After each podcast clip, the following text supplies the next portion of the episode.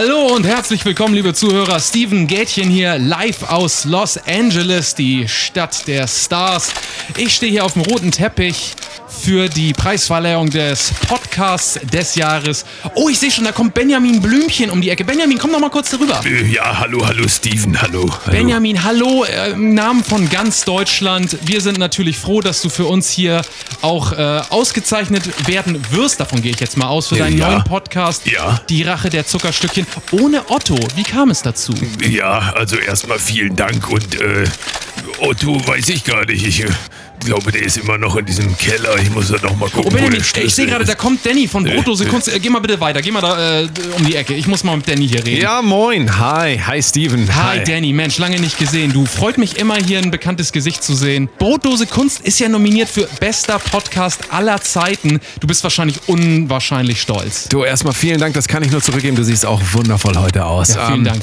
Zu dem Preis, ja, es war klar. Ich meine, es hat sich abgezeichnet. Wir haben wirklich steigende Hörerzahlen, steigende Patreonistenzahlen. Es geht einfach durch die Decke, mein Lieber. Und hast du vielleicht auch einen Ausschnitt aus der neuen Folge für uns? Äh, warte mal, ich habe ja zufällig mein Handy hier dabei. Warte mal, ich, hören wir doch mal rein Liebe zusammen. Zuhörer, ein exklusives Preview der neuen Folge. Seid gespannt. Das war wirklich der allergruseligste, schlimmste Film, an den ich mich erinnere aus meiner Kindheit. Und da konnte ich wirklich wochenlang gar nicht mehr aufs Klo, nachdem ich den gesehen Ja, habe. ja, bei, äh, bei mir war das Ariel die Meerjungfrau. Hier ist Brotose Kunst, dein Lieblingspodcast. Thema heute Horrorfilme. Sag mal, die Musik passt doch gar nicht. Achso, sorry. Besser. Thema heute: Horrorfilme. Zu Gast Filmspezialist Nikolai Jeromin vom YouTube-Kanal Zurückgespult. Und hier ist der Mann, der zwar riecht wie ein Zombie, dafür aber verdammt gut aussieht. Danny the Delta Mode. Hallo, Niki. Hallo Danny. Na, willkommen zurück bei einer neuen Folge Brotose Kunst. Ihr habt's gemerkt, Jan Ole kann heute leider nicht dabei sein. Er hat einen ganz wichtigen Auftritt in Köln. Und ähm, heute deswegen der große Filmkritiker, Musiker, Künstler, Instagram-Model Nikolai Jeromin von Zurückgespult, dem YouTube-Kanal. Hallo. Ich spiele jetzt diesen Applaus immer ein, weißt du, das mache ich Ja. immer so, damit die Illusion entsteht, Ich höre ihn vor meinem inneren Ohr. damit die Illusion entsteht, einfach, hier geht's ab. Ja. Niki, vielen Dank, dass du heute da bist. Ich freue mich. Ich bedanke mich, dass ich hier da sein ähm, darf. Folgendes Thema. Leute, haltet euch fest, es ist Oktober. Wir werden uns heute gänzlich dem Horrorfilm widmen. Ja. Horror, äh, Grusel. Wir werden vielleicht auch nochmal. Da, uh, da wird es schon, da wird's schon leicht gruselig. Ja. Hast du das auch Ähm, gehört? Das war. Äh, Es wird gruselig. Ähm, ihr wisst das ja, jedes Jahr haben wir hier bei Bote Kunst eigentlich auch ein Halloween-Special. Es ist jetzt ein bisschen vor Halloween, aber ihr wisst ja auch, Halloween ist genau meine Zeit. Und es gäbe für mich nichts Schöneres als heute mit Niki, Nikolai Jeromin, das ist sein bürgerlicher Name. ja, Jeromin mit Jerom, weichen J. Entschuldigung, du hast mich extra darauf hingewiesen, ich hab's, ich hab's verbockt. Schneiden wir alles raus. Es ist ein ungewöhnlicher Name. raus. Ist Nikolai Jeromin, der Spezialist für Filme, aber auch für Horrorfilme. Ja. Und ich habe ja keine Ahnung, deswegen werden wir uns heute mal ein bisschen zusammen dem Thema nähern. Ähm, Horrorfilm bietet ja eigentlich, sagen wir mal, eine ähm, ganz, ganz breite Palette an Untergenres, würde ich sagen, oder? Also da Ja. bist du schon mal, deswegen haben wir dich auch heute hier, da bist du ja eher der Experte dafür. Ähm, sag mir doch mal den Unterschied zwischen einem Horrorfilm und einem Gruselfilm. Kann man das, oder ist das einfach Deutsch? Ähm. ist das eine Englisch und das andere ist Deutsch? Was würdest du sagen? Nö, nicht unbedingt. Also ich würde sagen, ein Gruselfilm ist auch ein Horrorfilm, aber ein Horrorfilm ist nicht unbedingt ein Gruselfilm. Horror ist ja so ein bisschen so wie Metal, weißt du, Metal in der Musik. Ne? Es ist ein, ähm, bei Metal gibt es ja auch, das ist so der Oberbegriff und dann gibt es ganz viele Unterkategorien, ne? Death Metal, Black Metal, Thrash Metal und wie sie alle heißen. Und beim Horrorfilm ist das so ähnlich. Ne? Also es gibt halt Slasher-Filme zum Beispiel, da geht es dann eher, sag ich mal, um das brutale Abmurksen von äh, in der Regel unschuldigen, äh, sexgeilen Teenagern. Hast du, hast du ein Beispiel? Äh, welchen Film würdest du da so als vielleicht Prototypen? Also der Proto-Slasher, Ja. wie er auch tatsächlich heißt, ist tatsächlich äh, Halloween von John Carpenter. Ja. Also von Ende der 70er. Genau, genau. Ähm, Fünfvierteltakt für alle, die musikalisch bewandert sind. Ich wollte nur einmal meine musikalische Expertise kundtun. Also das hast du jetzt hier mal wieder bewiesen. Din, din, Äh, Vor allem, ne, und wenn ich dann als Filmexperte nochmal reinwerfen darf, das wissen wahrscheinlich auch die meisten, aber Halloween, das Original aus den 70ern, ist von John Carpenter, der natürlich auch die Musik dafür geschrieben hat. Also John Carpenter ist auch ein, ähm, ne, ein, wie sagt man, ähm, Multitalent. Multitalent. das ist ja, ja. Äh, mittlerweile macht John Carpenter eigentlich fast nur noch Musik. Er macht jetzt auch die Musik von den neuen Halloween-Filmen. Äh, sein letzter Film, den er gemacht hat, ist viele Jahre her. Aber John Carpenter ist halt eigentlich eine ganz interessante Ausnahmeerscheinung, weil er nicht nur als Filmemacher, sondern halt auch als Komponist sozusagen. Äh, Hat der auch die Musik für die Körperfresser zum Beispiel gemacht? Nee, ich Body glaub nicht. Snatchers? ich glaube, Carpenter hat eigentlich fast nur für seine eigenen Filme Musik Okay. gemacht, tatsächlich. Okay. Äh, Und er hat, aber, also ich kenne jemanden, der ist riesen John Carpenter Musikfan. Ja. Und das bedeutet, also so wie ich ihn in Erinnerung habe, dass äh, er relativ viel auf diese 80s Synth Sounds gesetzt hat. Total, ja. Die ich immer assoziiere tatsächlich mit den Original ähm, The Walking Dead. Wie, heißt, wie heißen die nochmal? Ähm, Äh, Dawn of the Dead. Dawn of the Dead, genau. Ja, ja, ja. Aber die sind, die sind von Romero, ne? Äh, die Filme sind von Rom Die sind von Romero und hat er die Musik dafür gemacht? Weißt nee, ich glaube nicht. Ich, ich, ich hoffe, ich erzähle jetzt keinen Scheiß, aber ich glaube, die Musik von ähm, Dawn of the Dead ist von Goblin. Das ist so eine, das sind so ähm, italienische Synth-Rock-Pioniere. Ja, sagt mir auch irgendwas. Die auch für Dario Argento zum Beispiel, was ein italienischer Giallo-Regisseur ist, ähm, dafür hat Goblin auch die Soundtracks gemacht. Mhm. Zum Beispiel von Suspiria, falls dir das was sagt. Nee. Das sagt mir nichts, aber. Ich hau jetzt hier einfach, du- ich name ja auch- hier also einfach deswegen, irgendwelche äh, obskuren Namen und äh, Bands. Ich nehme einfach ja auch quasi den naiven Part an, Ja. ähm, weil ich das ja auch, ich muss es auch zugeben, also äh, ich bin bestimmt wie viele Menschen, die in den 90ern groß geworden sind, filmisch sozialisiert, Mhm. aber ich habe dann irgendwann auch wieder aufgehört. Also weißt du, ich bin Filme runtergekommen von, von der Droge Film. Ja. Ja. Und darüber reden wir bestimmt auch noch drüber, wie natürlich ähm, jegliche Entwicklung über Netflix und ähm, auch Privatfernsehen kam ja dann auch noch mal zwischendurch irgendwie. Also Film hat ja auch, also die Rolle des Films und demzufolge auch der Horrorfilm hat sich ja komplett gewandelt. Ne? Also ich weiß nicht, ich kenne das noch, dass auf Pro 7 irgendwie dann entschärfte Versionen von Saw irgendwie nach Ja. 11 Uhr oder sowas liefen. Das war aber 2011 vielleicht noch so. Ja. Ich glaube, im Jahr 2021 findest du kaum noch irgendwie so, so diese extremen äh, Horror- oder Gruselfilme ähm, im, im Mainstream-Fernsehen. Also wenig. wenig. Ich meine, es, das Medium ist ja auch nicht wirklich, sage ich mal, produktiv zum Aufkommen von einer Atmosphäre. Ja. Ne? Wenn du gerade in irgendeiner richtig äh, düsteren Szene drin bist und dann kommt auf einmal irgendwie so eine ähm, Toilettenpapierwerbung irgendwie, ähm, das reißt dich ja total raus. Ja. Zumal ich, ich meine, das ist ja aber heute auch so bei YouTube. Du hast teilweise Meditationen für eine Stunde und da kommt aber zwischendurch immer Werbung. Also Ja. musst dir halt überlegen, so, ähm, Ja, oder das ist halt, das ist das Schöne am Film, ne, noch Ja. so im Kino, dass du weißt, da kommt jetzt nicht irgendwo auf einmal auf, um die Ecke, also vielleicht kommt da ein Zombie oder sonst irgendwas, wenn Ja. du einen Horrorfilm guckst, aber kommt auf keinen Fall Toilettenpapier um die Ecke. das ist richtig, ja. Also, oder, oder ich meine, außer du bist in irgendeinem Special Screening von Rocky Horror Picture Show Ja, und da gehört gut. das irgendwie zum guten Ton, dass irgendwelche Sachen geworfen werden. Ja, aber, oder aber auch, äh, keine Ahnung, Werbung für Bausparvertrag oder Ja. ähm, ich krieg immer für Bitcoin, ich Ja. soll in Bitcoin investieren, unbedingt. Das mein- weiß ich nicht, das ist so das Letzte, was ich dann unbedingt bräuchte. Ma- Manchmal erschreckt einen das schon, weil teilweise auch Werbung sehr gruselig ist. Ja. Ne? Also so per Definition. Ja. Gerade so getargetet, wenn du bei YouTube was guckst. Aber ähm, wie gesagt, Film oder Kino war einfach immer auch noch so ein bisschen so ein ähm, fast schon auch wie so ein Gefängnis. Also ich werde nachher nochmal über meinen, äh, den einflussreichsten ähm, Horrorfilm, den ich so in meinem Leben gesehen habe, der mich auch bis heute noch äh, davor äh, bewahrt, jemals wieder auf irgendeinen Speicher zu gehen. Ja, ähm, Speicher? Speicher, also oben, äh, Ach Dach, so. Dachspeicher. Ich dachte in deinem Computer. Nee, da, äh, das, das mache ich nur, wenn ich wieder bei Tron die Hauptrolle spiele. Ah, ja. Verstehen Sie? Ja. Ähm, die, das Kino bietet dahingehend doch sehr so eine ähm, abgeschottete Umgebung. Also ich meine, Ja. man muss auch überlegen, es ist dunkel, du hast um dich herum Lautsprecher. Ja, Ähm, Leute, du die bist- Popcorn Po- essen. Leute, die Popcorn essen, Leute, die ihren Platz noch suchen nach 15 Ja. Minuten. Oh, hat er schon angefangen? So, ja. mal hier. Leute, die So. sich gegenseitig sagen, guck, ich wusste das.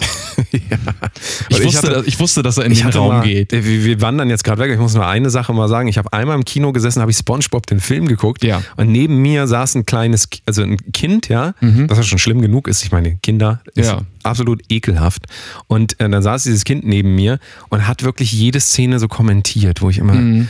Also wirklich auch so, also es ist halt, es ist ein Kind, ja. Und, Es ist dann ein Kind, schwierig, äh, den anzuschreien und äh, ja, also und das Problem ist einfach, der hat mich halt dann auch immer so angeguckt. Also dieses typische, wenn gelacht wird, verstehst du? Ja. Es ist ein Witz und es gibt manche Kinder, die gucken dann immer nach links Mhm. oder rechts, ob man jetzt auch lachen darf oder ob der andere auch lacht. Ja. Und der hat über alles gelacht und ich äh, konnte halt hat immer er so weniger rot lachen. leuchtende Augen. Irgendwann ja. ja. Äh, Weißt du, so irgendwann ist es dann einfach so, wenn du dann immer so angeguckt wirst so, und du merkst das ja auch, da kannst du selber nicht mehr lachen, weil du das ist so Ja. ein bisschen wie in China einfach. Die ganze Zeit äh, äh, All Eyes on You. Aber letzter Satz dazu. Und dann hat er mich nach der Vorstellung, ja, hat er mich gefragt, weil ich was gesagt hatte zu der Person, mit der ich da war, Ja. hatte er mich nachher gefragt, äh, Entschuldigung, ich muss Sie mal was fragen. Ja. Sind Sie der YouTuber Zomboy? Oder Zombie Zom- oder so. Zomboy, Zom nee, Zomboy ist ein DJ. Irgendwie so Zom Zombie. Ja. Weil ihre Stimme klingt genauso wie. Und dann ist mir das erst aufgegangen. Scheinbar dachte der die ganze Zeit, ich bin irgend so ein YouTuber, ich bin eine Berühmtheit. Bin ich natürlich auch. Ah. Aber ich bin halt nicht der, ähm, der YouTuber Zombie oder Zomboy. Aber guck mal, vielleicht dachte er, wenn er die ganze Zeit redet, dann wirst du auf ihn aufmerksam und denkst, ach guck mal, der hat aber auch viel Ja. zu sagen und so. Den sollte ich mal in meine YouTube-Sendung Ja, einladen. gebt dem Mann einen eigenen YouTube-Kanal. Ja. Wir filmen ihn, äh, dem Kind. Ja, Wir filmen das einfach, wie es im Film guckt. Ja. Äh, aber das ist ja im Prinzip, nennt man heute Reaction. Ja. YouTuber. Von daher ist das nichts Besonderes. Ja, ich weiß auch nicht. Also das ist auf hatte- jeden Fall eine gefangene Situation, wo du auch nicht rauskommst. Und Ja. das war für mich Horror. Du, kann ich nachvollziehen. Ich weiß noch, ich, ähm, ich war mal im Kino und habe Hugo geguckt von Martin Scorsese. Ist mittlerweile auch schon wieder zehn Jahre her, glaube ich. Hugo, ja. Und das ist so ein ähm, äh, Kinderfilm von Martin Scorsese, was ja schon mal sehr ungewöhnlich ist, weil Martin Scorsese ja eigentlich so bekannt ist für ne, Goodfellas und Shutter Island und eher Erwachsenen-Kino, sage ich mal. Aber das war ein Kinderfilm, den er gemacht hat, der, glaube ich, für Kinder ganz furchtbar langweilig ist, weil ähm, Martin Scorsese sich da vorrangig für so das frühe französische Kino der 20er Jahre irgendwie interessiert und damit kann, ne, können die meisten Kinder, glaube ich, eher weniger was anfangen. Aber neben mir saß so ein kleiner Junge und ich glaube, daneben saßen irgendwie seine zwei Schwestern oder seine eine Schwester und die Freundin davon. Und dieser Junge war, glaube ich, nur in dem Film, um Popcorn zu essen. ähm, und was dazu kam, war, er war furchtbar erkältet. Also seine Nase war halt dicht. Und das Problem ist halt, wenn du nicht durch die Nase atmen kannst, es aber sehr eilig hast, viel Popcorn zu essen, dann, dann gibst du eine Geräuschkulisse von dir, Ja. die halt ähm, immens ist. Es ist halt so ein, so ein Schnauben und so. Und zwischendurch immer so, ne, so wie als würdest du gerade auftauchen, ne, weil- weil du halt Luft einfach holen musst, ne, aber halt dann auch weiter essen so. Der Junge hat wirklich, glaube ich, gedacht, das ist meine letzte Chance für dieses Jahr mal richtig viel Zucker irgendwie in relativ Ja. kurzer Zeit aufzunehmen. Ja, dafür ist das Kino genau der richtige Und Ort. es tat mir auch ein bisschen leid, weil, weil ich dachte mir, komm Junge, ne, ich, gönn, ich gönn dir das ja. Ne, zu Hause kriegst du das wahrscheinlich nicht. Aber gleichzeitig wollte ich halt auch, dass er einfach fertig ist. Und das Ding ist, er war dann fertig, aber seine Schwester hatte noch eine ganze Packung Popcorn und meinte dann halt, hier, du kannst meins auch noch haben. Und ich, ah, also, ich, ich gehe ja, ich gehe ja sehr gerne ins Kino, genau aus dem Grund, den du gerade meintest, weil ähm, du machst dein Handy aus, du denkst Im nicht, Idealfall machst du dein Handy aus, ja, und du denkst nicht, oh, ich könnte ja noch mal den Geschirrspüler anmachen oder da klingelt niemand an der Tür. Nicht mal aufs Klo gehen traut man sich doch so wirklich, oder? Also Ja. ich, ich finde, die Hemmschwelle ist bei mir zumindest, da mag jeder anders sein, aber ich will ja den Film auch nicht verpassen. Also ich Ja, habe ja. hab ja Geld bezahlt. ja, Und ein bisschen ist dann das Kino eigentlich wie so eine, ähm, ähm, ich war mal in einem buddhistischen Kloster. Im Prinzip ist das auch so. Das ist, Mhm. Ist dasselbe, ja. es ist kühl und du sollst dich konzentrieren auf das, was du da machst. In dem Fall Meditation. Aber Ja. beim Film ist es halt so, alle Augen jetzt nach vorne auf diese Leinwand und da äh, spielt die Musik. Mhm. Genau. So. Und das hast du ja eigentlich auch im normalen Leben Selten immer weniger. Ja. ja. Ich kenne jemanden, der tatsächlich sein Wohnzimmer, der hat auch, glaube ich, also der hat ein Zimmer plus eine Küche und das Wohnzimmer ist quasi eingerichtet wie ein Kino. Also er hat eine Ja. Leinwand, die fährt runter, kann alles abdunkeln, hat äh, seine Surround-Anlage da und das ist dann auch im Prinzip wie im Kino. Ja. Aber das, das, die wenigsten Leute ähm, machen das ja heute noch so, dass sie ihr Wohnzimmer jetzt als Kinosaal ausrichten. Äh, Ja. Also Ja. ne? so, so als so, so, so rituellen Raum quasi. Ja, du, wenn, wenn meine Mutter was im Fernsehen guckt und da ruft dann jemand an, ne, dann geht sie ans Telefon und telefoniert eine halbe Stunde und setzt sich dann hin und guckt dann das weiter, was sie geguckt hat. So. Und das Ja, ist, und das funktioniert halt für Horrorfilme, würde man sagen, um jetzt ein bisschen den Bogen wieder zurückzuspannen, eher weniger. Ja. Also es kann funktionieren, man kann unterbrechen auch. Ich denke, man kann Horrorfilm auch mal, wenn der sehr lang ist, kann man bestimmt auch irgendwann mal weiter gucken. Aber die gesamte Idee von, weil wir äh, angefangen hatten, äh, Unterschied Horror und Grusel, Ja. würde ich sagen, Grusel ist sicherlich ähm, im klassischen Sinne wahrscheinlich eher äh, so ein Nosferatu-Denken oder so. Da ist irgendwie sowas und das ist nicht ganz klar, was ist das für einer? Oh, das ist ja unheimlich. Also Ja. äh, unheimlich, nicht zu verwechseln mit dieser Band, das ist unheilig. Ja. Unheimlich, also Musik unheimlich, aber unheilig und unheimlich. Jetzt, wie komme ich da jetzt wieder raus? Unheimlich, der Begriff Ja. unheimlich. Der ist, ähm, finde ich, eigentlich dieses, dieses Gefühl, was man im, in der Magengrube hat, wenn man durch so einen dunklen Wald nachts geht und ähm, da raschelt es irgendwo. Das finde ich unheimlich. Ja. Weil du nicht weißt, was das ist. Weil es unklar ist, weil es theoretisch eine Bedrohung sein könnte. Ja. Würdest du dem zustimmen? Ist das erstmal eine unheimliche Situation? das ist erstmal unheimlich. Ja, ne? ich und da würde ich auch tatsächlich, weil ich rede hier auf dem Podcast, äh, Unterschied zwischen Gedanken und Gefühl. Ähm, unheimlich ist so eine interessante Kombination aus Gedanke und Gefühl. Ähm, der Gedanke, da raschelt's irgendwie und das könnte eine Bedrohung sein, führt zu dem Gefühl, dieses Unbehagen, wie auch immer. Mhm. Ja. Aber wenn du durch einen Wald läufst, der die ganze Zeit dunkel ist, äh, bist du schon mal durch einen komplett dunklen Wald gelaufen? Ja. Nachts? Ja. So. Ähm, und wenn man kein Handy dabei hat, ja, zum Beispiel um ein bisschen zu leuchten, ja, oder um äh, YouTube-Videos zu gucken. Zum Beispiel, ähm, dann ist das auch so, ein- so ein beklommenes Gefühl permanent eigentlich, weil klar, äh, also äh, da geht es dann auch nicht mehr um Gedanken, dass du an Monster unbedingt denkst, Ja. sondern ist diese gesamte Situation so bedrückend, dass du die eigentlich teilweise erfüllt sein kannst von so, von so einer kompletten Angstlähmung. Ja. Also nur da wäre dann mein, meine äh, Frage, wäre das anders, wenn wir keine Horrorfilme, Gruselfilme hätten? Das heißt, wäre unser, ähm, unser Aufenthalt im Wald, der ja per Definition eigentlich nichts Problematisches ist. Da ist ja nichts. Also im deutschen Wald gibt es manchmal Äh. einen Wolf, ja. Da, äh, also ab und zu gibt es da mal einen Wolf, Ja. aber ob der dich dann jetzt findet da im Dunkeln, so ob du den jetzt unbedingt triffst, ist, ist halt fragwürdig. Nur, also ich, ich sag mal, die Naja, größte Gefahr ist halt eher wahrscheinlich ein Jogger, der dich dann umrennt, aber der wird ja nicht im Dunkeln laufen. Also Oder ein Mörder oder, oder ein Mörder. Aber wo kommt dieser Mörder her? Also kommt Ja. der Mörder aus dem. aus dem Wald. aber wo kommt der wirklich in dein. In, das sind wieder Gedanken. Da kommen wir Ja. wieder zum Thema Gedanken. Wo kommt der Mörder her? Wo kommt dieses, dass da was passieren könnte? Ja. Wo kommt das her? Kommt das nicht ursprünglich für uns? Also früher hätte man in Naturvölkern irgendwelche Geister gehabt, mit denen hat man auch gelebt. Also die Vorstellung von Geistern, ne, dass es irgendwie Geister gibt und die machen irgendwas. Ja. Aber wir leben ja heute in einer aufgeklärten Welt, wo wir sagen, Geister gibt es nicht. Also haben wir uns kulturell neue Geister gezüchtet, indem wir Filme äh, entworfen haben ähm, und ja auch schon jetzt nicht erst seit Instagram oder so, sondern schon, das ist ja eine lange Tradition eigentlich. Da können wir auch noch drüber reden, der, die, ähm, die Entwicklung von Horrorfilmen sieht das alles weiterentwickelt hat. Ja. Aber ist es dann nicht so, dass wir ein Stück weit gelernt haben, gesellschaftlich durch Horrorfilme, ähm, dass da immer eine Bedrohung sein könnte, auch wenn da de facto gar nichts ist? Ja. Würdest du dem zustimmen? Also hast du da so ein. Also, Oder hast du die- Gegenbeispiele, die meine Du hast These jetzt diese, diese Frage sehr lang äh, gestellt. Insofern, Aber ich wollte sie ja gleichzeitig, das ist, äh, was die also eigentliche Frage Teil, ist, auf die ich das ist antworte. Teil des Podcasts ist, dass Ja. ich Fragen stelle und sie dabei selber beantworte, sodass der Gast obsolet wird. ja, und dass sie auch so lang ist, dass man gar nicht genau weiß, worauf man überhaupt Ich weiß antwortet. selber auch gar nicht, was Also- ich jetzt meinte. Ich würde Folgendes sagen. Haben Horrorfilme einen kulturellen Einfluss, sodass wir eher Angst haben, wenn wir in den Wald gehen, als wenn es keine Horrorfilme gäbe? Das weiß ich nicht, weil das Ding ist, ich glaube, äh, äh, Angst ist ja was, Angst ist ja sehr alt, ne? Und Angst ist ja eigentlich ein Schutzmechanismus an und für sich, ne?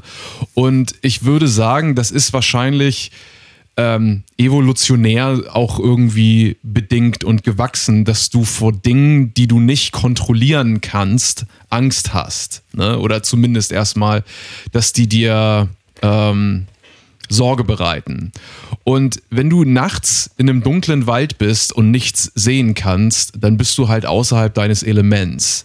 Also das ist auch so ein bisschen so wie, ähm, wenn du auf einem offenen Meer schwimmst, so, ne?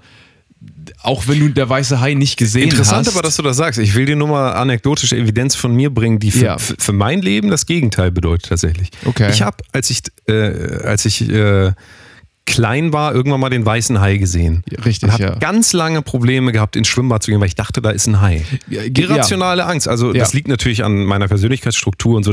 Ne, da gibt es Ja. vorher genug Sachen, die das bedingen. Ja. Aber ich habe immer diesen Gedanken, wirklich Gedanke daran gehabt, da könnte was sein. Ja.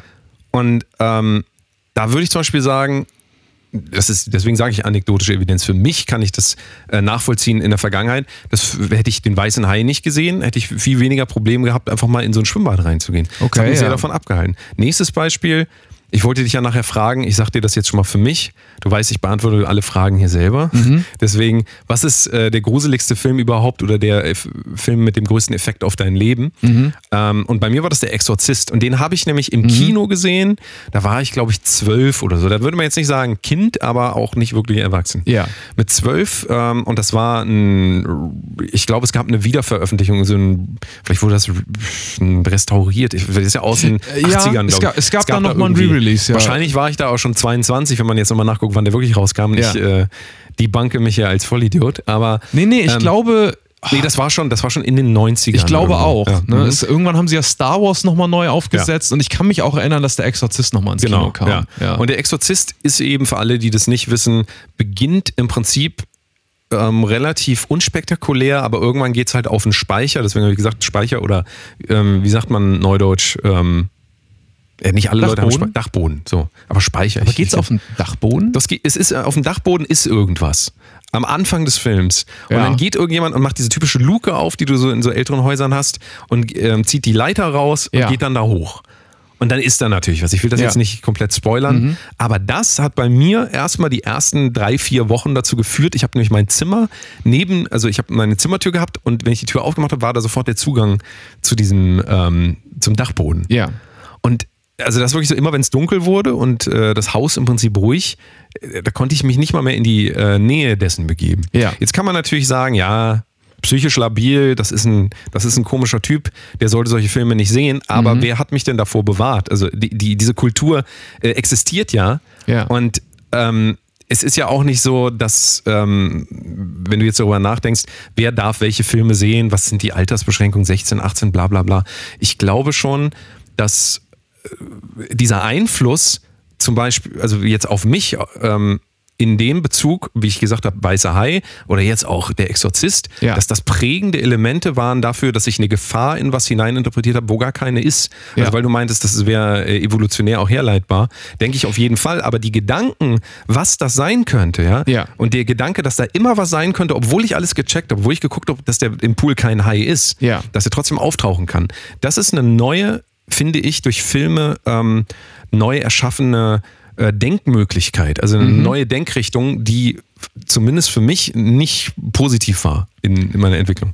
Das wollte ich jetzt nur noch mal in den Raum werfen. Ja. Deswegen auch interessant, vielleicht, ob du irgendwie Filme hast, die dich so extrem geprägt haben oder eher nicht. Klar. Was wäre denn Ähm, da, was, was dir Also einfällt? in, ich würde dir insofern recht geben, dass ähm, also ne, was ich eigentlich meinte ist, ich glaube, dass du in einem dunklen Wald Angst hast, ist, ist ganz natürlich so, ne? Auch ohne, dass man Blair Witch Project gesehen hat. Ne? Also ich glaube, wahrscheinlich auch wenn du den nicht gesehen hättest, hättest du Angst im Wald. Aber auch nach Blair Witch Project, muss ich ehrlicherweise sagen, bin ich nicht mehr so gerne in den Wald gegangen. Ja, na klar. Ich meine, was diese Filme, bei mir ist es auch so, also Filme, an die ich mich, der weiße Hai ist auf jeden Fall auch ein Faktor und das berichten ja auch viele, ne? Oder das Ja. ist ja auch so, sogar ein bisschen so die Tagline von dem Film, der, ne? Der Film, der Angst macht, ins Wasser zu gehen. Ja. Ne?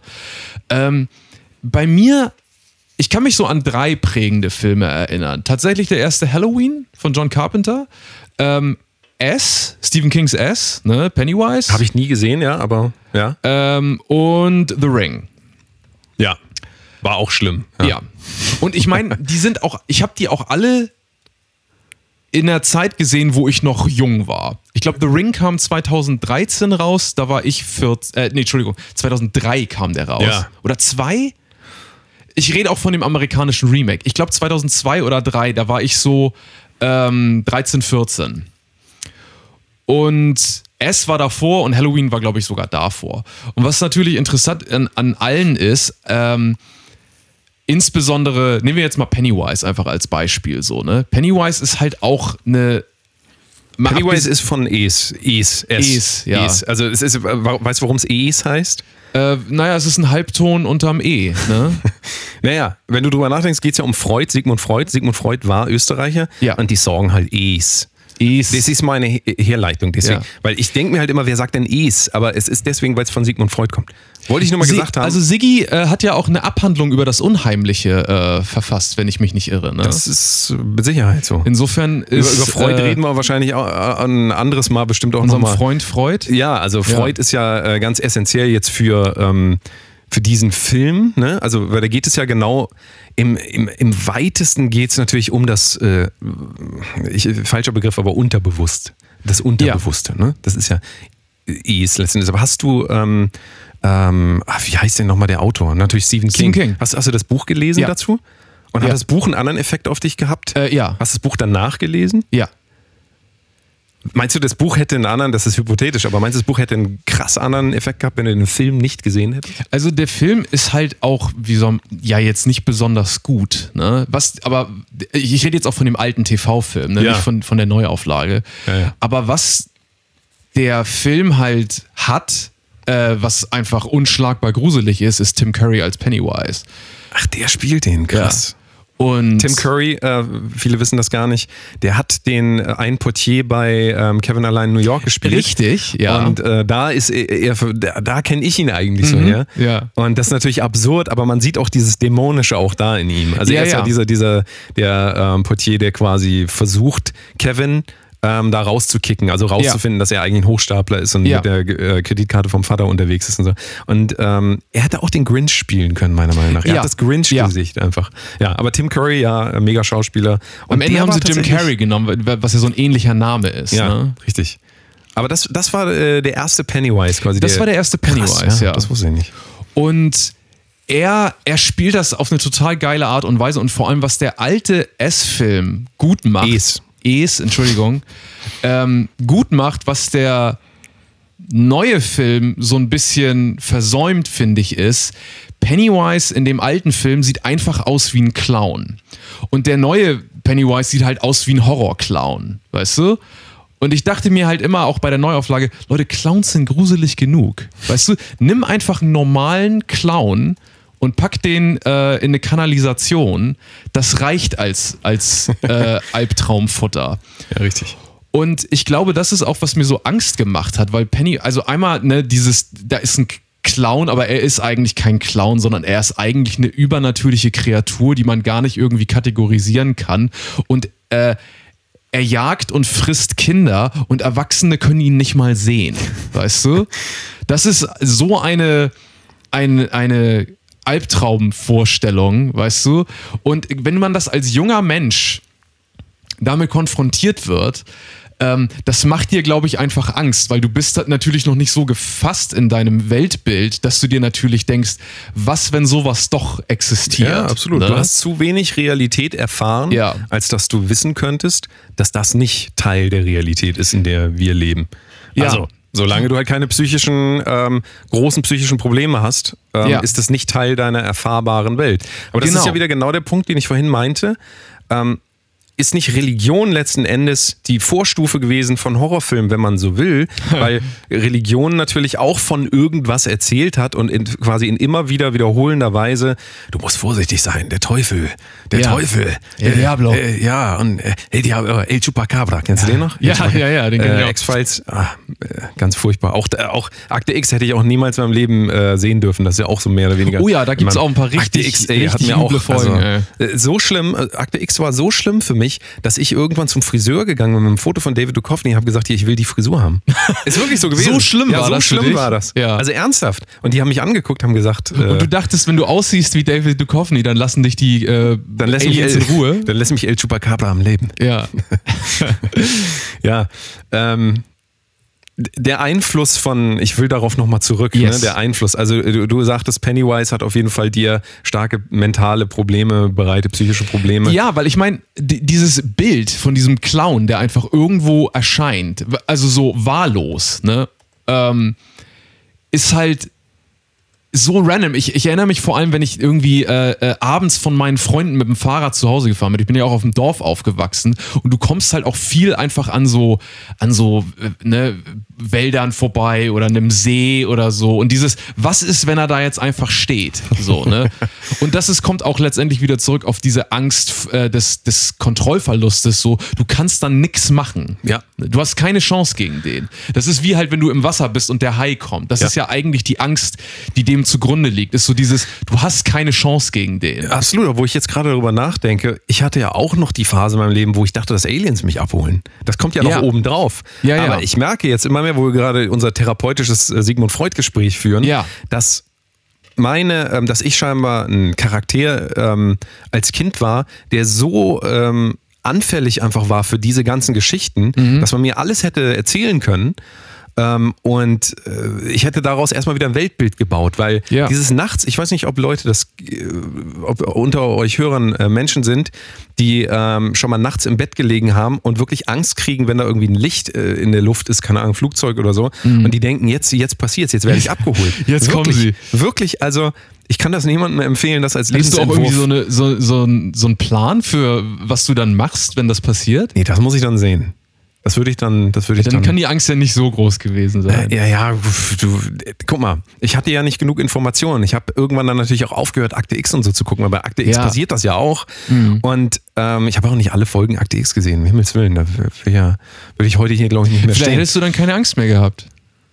Ja, es kam ja irgendwann der Film dann raus. Ich Ja. weiß nicht, ob du dich an den erinnerst, der Klar. Akte X-Film. Klar. Und da war es dann schon wieder so, ja gut, so schlimm ist das jetzt dann eigentlich auch nicht. Da war Mit irgendwas mit Bienen, ne?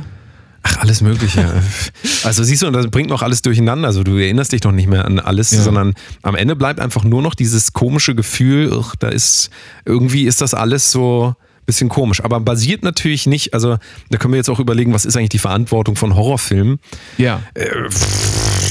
Das ist die Frage, wie, was, was ist denn die Verantwortung sollte von, man von nochmal am Ende von Aston Disclaimer machen, so, äh, dieser Film basiert nicht auf der Realität. Und da kommst du an einen Punkt, der, glaube ich, ein großes Missverständnis auf psychologischer Seite bietet, kulturell. Also, ich will es erklären.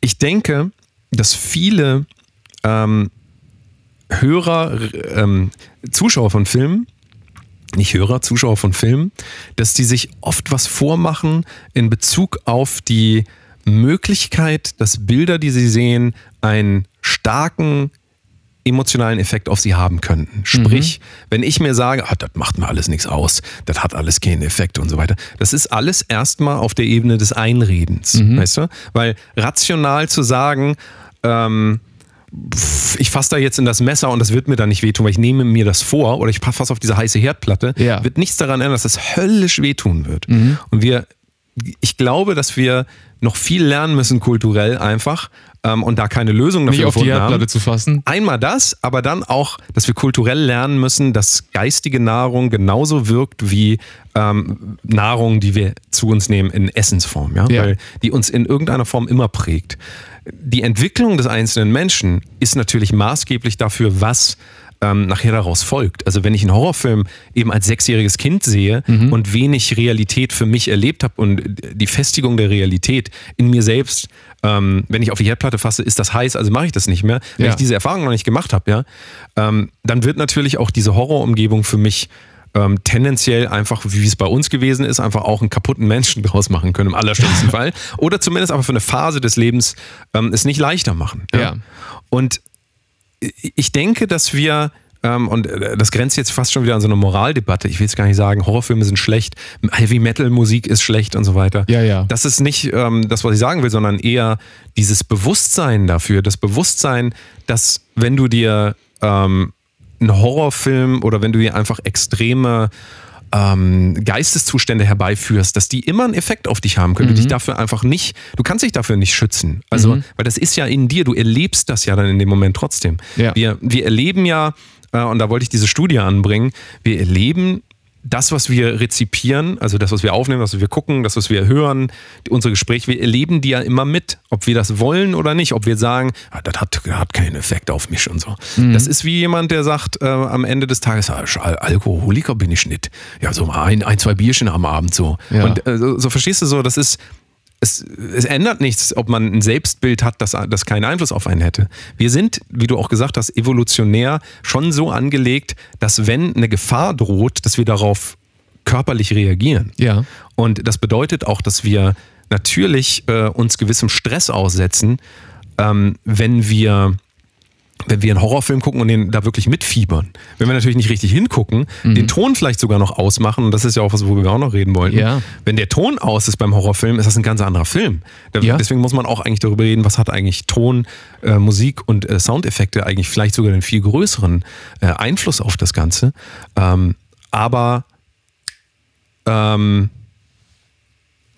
worauf wollte ich eigentlich hinaus? Keine Ahnung. Darauf wollten wir auch hinaus, auf Musik und so weiter. Ich glaube, du wolltest darauf hinaus, dass wir uns bewusst machen, dass auch Horrorfilme einen Effekt auf unsere Psyche und unseren. Ja, ähm, richtig, richtig. ja. Und ähm, es ist aber auch so jemand, der jemand wie du, Und dass man das nicht unterschätzen darf. auf jeden Fall. Ja. Also und man sich natürlich auch immer fragen sollte, will ich jetzt wirklich, dass meine Kinder solche Sachen sehen? Mhm. Wenn ich das selbst als Kind schon so erlebt habe, also es ist ein bisschen die Frage, wo ist ähm, wo ist dieser Cut-off eigentlich? Also es gibt ja immer dieses ab 12, ab 16, ab 18. Ja. Ähm, würdest du sagen, das ist jetzt ins Blaue hineingesprochen, aber ähm, würdest du sagen, dass Altersgrenzen überhaupt einen Sinn machen? Also Bei Filmen? ja. Also äh, Ja. und, und Ähm. machen diese Grenzen, die es im Moment gibt, ist dein 18. Geburtstag wirklich der Tag gewesen, wo du auf einmal, wo das auf einmal keinen Effekt mehr auf dich gehabt hätte? Nee. Das denke ich nämlich auch nicht. Also ich meine, äh, ich hatte nun auch, ich wollte gerade sagen, das Glück. Äh, äh, das Glück, dass mein Vater mit mir relativ früh auch Filme geguckt haben, die eigentlich außerhalb meine, meiner Altersgrenze waren. Ähm, Betreutes Gucken quasi. ne? Ja, aber das hat mein Vater halt auch immer gesagt, was ihm halt wichtig war, ist, er hat, ähm, oder so hat er es mir halt auch immer erklärt, er meinte, er hat mich halt immer beobachtet, also jetzt nicht, ne, in jeder, jeder Sekunde, also er hatte keine Überwachungskamera auf mich gerichtet, aber er meinte, er hat halt immer geguckt, wie ich mich entwickle und wie so ich mich auch so geistig entwickle. Und ähm, wie ich auf andere Filme reagiere. Und wenn ich einen Film unbedingt gerne gucken wollte, ob das jetzt Jurassic Park oder Terminator oder so war, ne, er meinte, ähm, wenn ich der Meinung war, ich glaube, du kannst den schon gucken, dann habe ich mich halt mit dir hingesetzt und wir haben den dann zusammen geguckt. Und wenn ich das Gefühl hatte, das tat dir nicht gut, ähm, dann haben wir den halt ausgemacht oder, oder, ne, oder halt nicht noch den zweiten Teil geguckt oder so. Zumal, wo ich mich auch dran erinnere, ist, das ist eigentlich auch lustig. Ich weiß noch, manchmal haben wir so äh, Familienfernsehabend gemacht und dann auch Filme geguckt wie Braveheart oder ähm, Francis Ford Coppolas Dracula, ne? Und bei den schlimmen Szenen musste ich immer um die Ecke gehen. Aber, und da können wir gleich auch den Bogen zum Ton und zur Musik schlagen war. Ja. Ich habe dann zwar nicht gesehen, was passiert ist, aber ich habe es halt gehört. Und das war teilweise, glaube ich, noch viel schlimmer, weil du, du stehst dann da halt um die Ecke irgendwie und hörst halt. "Ah!" Und ähm, stellst dir dann halt vor, was da gerade passiert. Und irgendwann ist dann, okay, Nikolai, du kannst jetzt wieder dazukommen. ähm, Weißt du, was ich glaube? Dass das Ton, ähm, Musik, Sounds in der Reproduktion, wie wir sie über Lautsprecher hören. Wir sitzen hier in meinem Studio gerade. Ja. Ich habe hier meine Speaker vor mir, ne, meine Lautsprecher.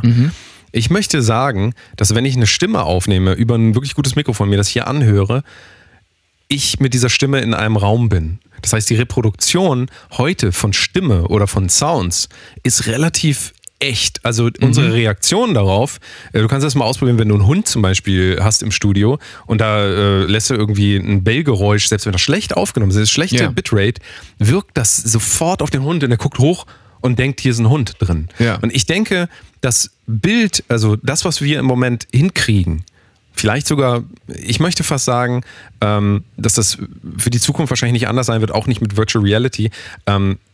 Reden wir noch ein anderes Mal drüber, aber ähm, das Ton auf jeden Fall so nah an uns dran ist, also dass diese Sinneserfahrung so eng mit uns verbunden ist, so, so nah an unserem Reizreaktionsmuster dran ist, Ja. dass, ähm, wie wir auch gesagt haben, ein Film gar nicht ohne das auskommen könnte und letztendlich diese, diese physiologische Komponente- Komponente, dieses körperliche Reagieren auf den Film, Ja. denke ich, in allererster Linie tatsächlich ausgelöst wird von Sounds. Ja, Also beziehungsweise Sounds und Musik und äh, im Verlauf natürlich. manchmal halt auch die Abwesenheit von, von, Oder das, von ja, Sounds ja, und ja. Musik. Ne? Klar.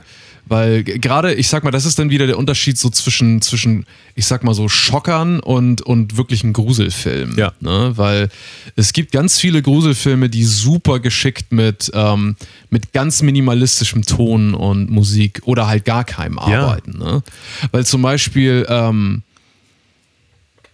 The Ring, das Video in The Ring, ne? Da ist fast gar kein Ton. Da ist einfach nur so ein, so ein, so ein, so ein, so ein, so ein, so ein wabernder Layer und so ein, so ein komischer Metallkratz. Ja, aber macht eine Sound Beklemmung. Und, ja, Ja. das ist irre. Wo ja auch wir an den Punkt kommen, eigentlich, das führt hier auch so weit, aber was ist eigentlich Musik? Und da kann man einfach auch nicht mehr unterscheiden, weil wie du das sagst, Ja. das kann Synthesizer-Sound sein, der steht die ganze Zeit und der oszilliert einfach so ein bisschen. Und das hat so, eine, so einen Effekt auf uns einfach, ne? Mhm. Ja. dass, dass wir ähm, die ganze Zeit so eine Bedrohung spüren, wirklich. Ja. Und das würdest du im Bild allein, es gibt andere Erzähltechniken und ich will auch nicht sagen, dass Bild das nicht herstellen kann, aber wenn ihr einen Horrorfilm guckt, ich mache das, also wenn ich mal irgendwas gucken sollte, dann teste ich das immer wieder, was passiert eigentlich, wenn der Ton aus ist.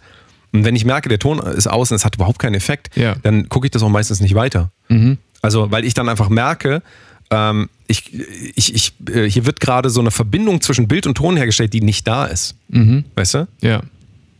Also, und das bringt uns auch wieder zur Manipulation durch Musik. Das ist ja eine ganz andere. Sache. Na also, klar. das ist ähm, meiner Meinung nach immer wieder und gerne nochmal meinen anderen Podcast mal was anderes anhören. Da reden wir auch darüber. Ähm, Manipulation durch Musik ist so unterschätzt kulturell bei uns, wie Ja. auch Manipulation durch Bild komplett unterschätzt wird.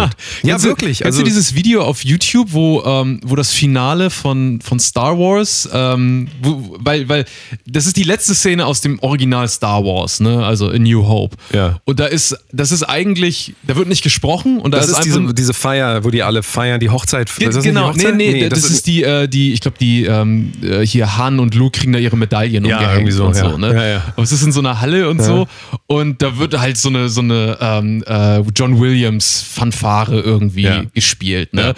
Und es wird aber nicht gesprochen und irgendeiner hat das Aber alle nachvertont. freuen sich, ne? Genau, alle genau. freuen sich und das ist so eine triumphale, also da fliegt auch, glaube ich, so Konfetti-artiges durch die Luft. Also irgendwas Ja. fliegt dadurch oder so Fahnen sind gehisst, irgendwie, keine Ahnung. Also es ist meine, Also, vielleicht- nur, dass die Leute, die es äh, nicht gesehen haben, sich ja. vorstellen können ungefähr. Ja, ich, ich weiß nicht, ob das wirklich so ist oder ob das dein Gehirn gerade Genau, das will nur ich- so das will ich äh, gerade damit sagen, aber das ist der Eindruck Das ist auf so die jeden Fall. Atmosphäre, ja. Genau.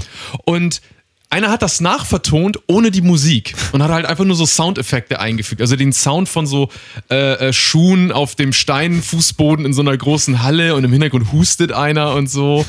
ähm, und ab und an macht Chewbacca halt irgendwie, ne? Und es, es ist einfach zum Schreien komisch, Ja.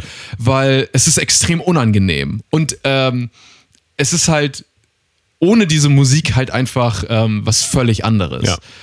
Und klar, ich meine, Musik schafft halt häufig auch irgendwie einen Kontext. Ich meine, ähnlich, äh, ein super Beispiel dafür ist äh, The Shining von Stanley Kubrick. Ja. Ähm, was ja auch ein Film ist. Ich meine, Kubrick ist ja auch berühmt dafür, dass er so einen sehr, ich sag mal, so klinischen äh, äh, äh, Stil hat, visuellen Stil hat. ne? Ähm, und viele der Shots sind halt wirklich einfach nur ja ein Shot von einem Gang in einem Hotel oder so. Aber Ja. ich meine, der Film geht los mit so einer äh, Helikopterfahrt über so einen See und du siehst dann so einen Berg. Und die Musik äh, in dem, äh, äh, bei- diesem Shot ist schon so bedrohlich irgendwie, dass du sofort weißt, ich gucke hier jetzt einen Horrorfilm. Ja.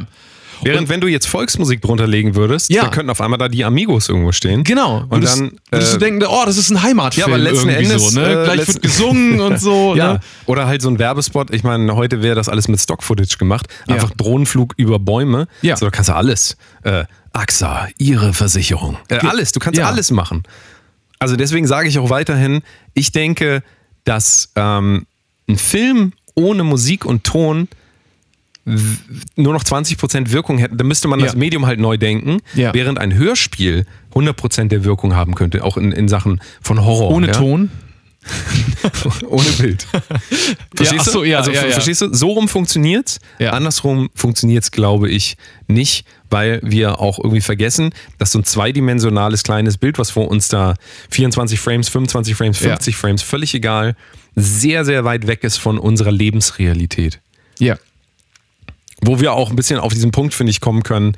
Meinst du, Horror in Virtual Reality wird so ein Ding, was Leute äh, annehmen? Weil natürlich gibt's Ja. das und es gibt ja Resident Evil, glaube ich, zum Beispiel als Spiel Ja. auch, wo man sich auch wieder fragen kann, wo verläuft eigentlich die Grenze zwischen Film und Computerspiel? Ja. Weißt du, das wird ja auch alles. Äh, hast du Bandersnatch auf Net- Netflix gesehen? Ähm, nee, aber ist mir ein Begriff. Dieser, Äh, Kann ich dieser auch empfehlen, Black, tatsächlich. Black Mirror, genau, Black ähm, Mirror, ja. äh, da gibt es eine Choose Folge. Your Own Adventure. Genau, das ist eine Folge, die dann quasi so ein Mittelding schon fast ist. Also, Mhm. weil du dann einfach entscheidest, wie geht jetzt die Serie weiter. Ja. Ähm, passt auch gut in den Schocktober. Ne? Also, weil das, weil das einfach äh, eine, eine coole Stimmung ist. Könnt ihr ja gerne mal angucken. Äh, Bandersnatch, Bandersnatch, so nennen die das da. Das ist, glaube ich, eine britische Serie. Ne? Und Mhm. Ja. ähm, da ist auch Bandersnatch. so. Bandersnatch. Da ist, äh, da kannst du auch sterben in dem. Finde ich total geil. Als Zuschauer? Ja. Also. Muss halt auf, also wenn du dann Ja. äh, halt tagelang in diesem Zimmer noch sitzt, wenn das vorbei ist und nichts mehr trinkst und isst, Klar. dann kannst du halt sterben. Mhm. Aber kann ich nur empfehlen und trotzdem ähm, ist so die Frage, Entwicklung, hast du vielleicht da auch, äh, hast, hast du schon irgendwelche 3D, Fi- nee, nicht 3D, Virtual Reality Filme gesehen, also wo du quasi nicht eingreifst? ist das Ähm, überhaupt eine Entwicklung? Also habe ich, hab ich auch schon gesehen. Also ich sag mal noch keinen Langspielfilm. Ja. Das gibt's, aber das wird dann im Moment eher so, ist dann so ein Ding auf Filmfestivals und so, Ja. weil ich glaube, ähm, der Markt ist irgendwie noch nicht so weit. Es haben noch nicht genug, genügend Leute so eine Brille zu Hause und dann, du brauchst dann ja auch immer irgendwie, wie, wie machst du das den Leuten zugänglich? Wie viel Werbung ne, äh, willst du dafür schalten? Lohnt sich das und so? Aber es gibt solche Filme schon.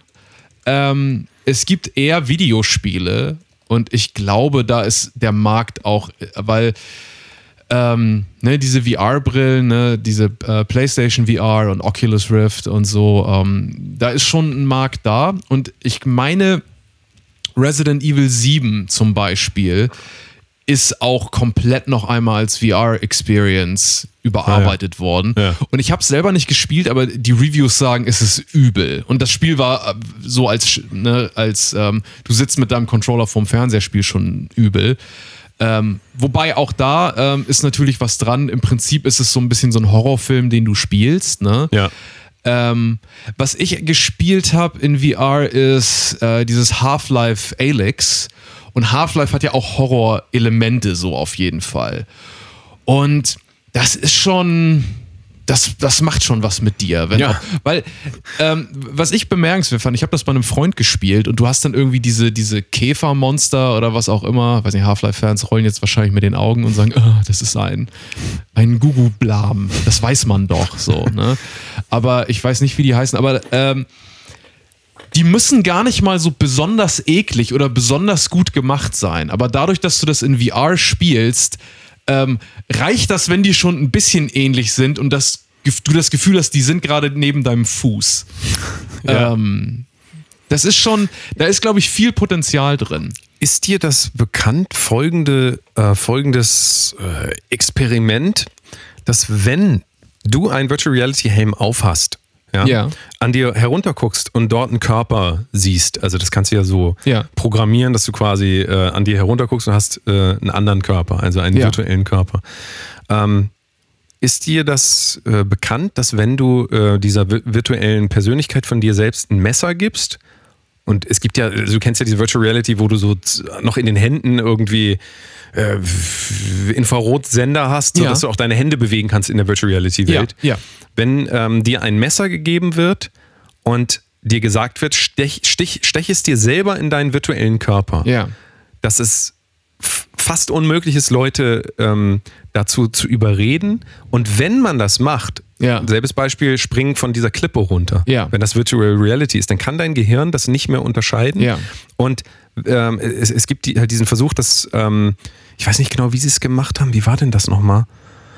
Äh, besseres Beispiel, also es gibt einmal diesen, ähm, dieses mit dem Messer. Ich glaube, was man sich besser vorstellen kann, ist dieses, wenn du eben eine Klippe runterspringen sollst. Das Ja. ist wirklich schwierig. Also jemand, Ja. den ich kenne, der hatte dieses Exper an der Uni machen sie immer so Experimente und er hat gesagt, es ist eigentlich nicht möglich. Du, du, du schaffst das nicht, Ja. da runterzuspringen, weil du dann wirklich auf, also du weißt dann nicht mehr, wenn ich das mache, bin ich dann wirklich tot. Mhm. Und das ist schon krass, ne? wie nah das dann wirklich äh, an uns emotional dran ist. Und auch das wieder das, was ich sagen Klar, wollte. ich mein- Horrorfilme haben nochmal diese Formatierung auch. Und Mhm. ähm, wir haben auch darüber gesprochen, die Original-Horrorfilme, schwarz-weiß, total schlechte, äh, w- teilweise ja auch Stummfilme noch, ne? Und Ja. dann mit, mit so einem Text eingeblendet und so. Ja, und dann sitzt im Kino einer Ja. und spielt Klavier. Ja, ja. So, äh, ganz andere, ähm, ganz andere Ästhetik auch. Ja. Und die Ästhetik hat dir trotzdem immer noch gesagt, du siehst das aber schon. Das ist jetzt eine Geschichte, die dir erzählt wird. Ja, ja, ja, es ist nicht die Realität. Was ich ja. vorhin meinte, wir können uns zwar immer einreden, das hat keinen Effekt auf uns. Ich glaube aber, wenn die Kunst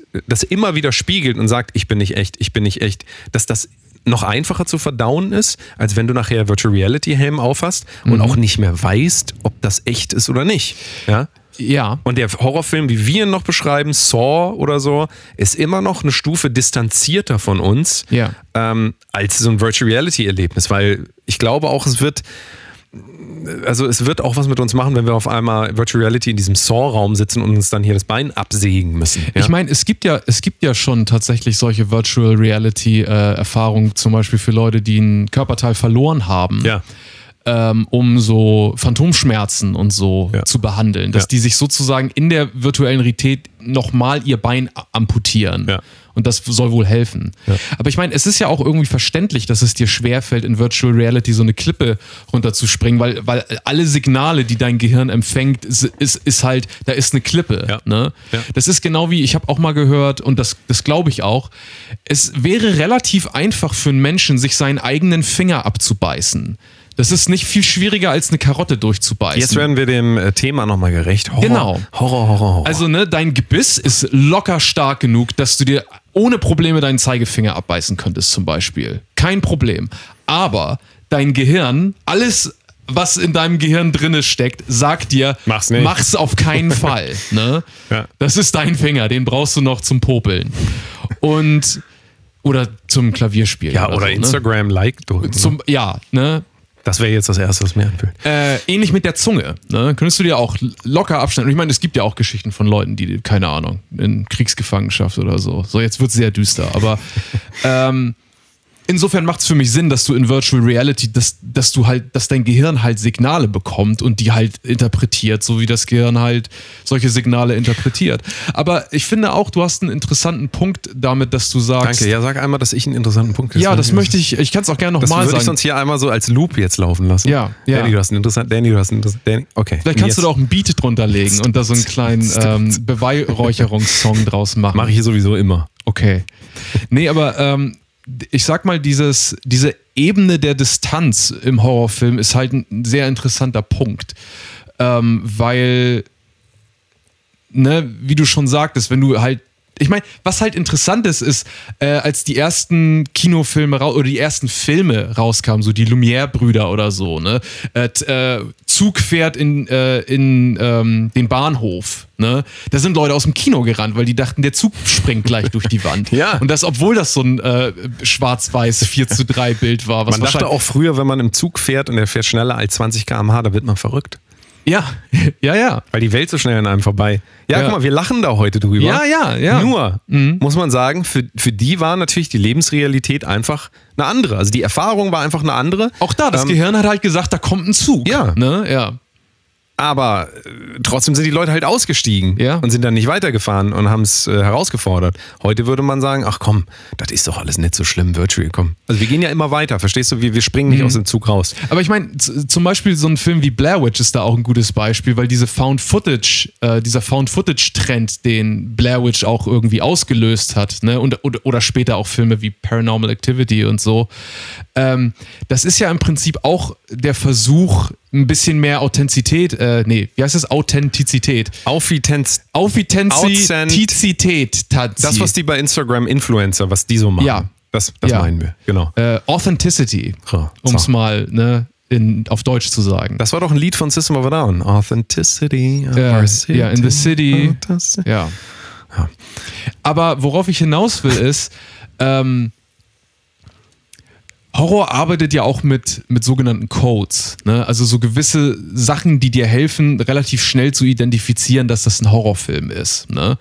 Und ähm, Blair Witch ist nun nicht der erste Found-Footage-Horrorfilm gewesen, aber es ist halt der, der es äh, am, ich sag mal, den meisten kulturellen Einfluss halt irgendwie hatte.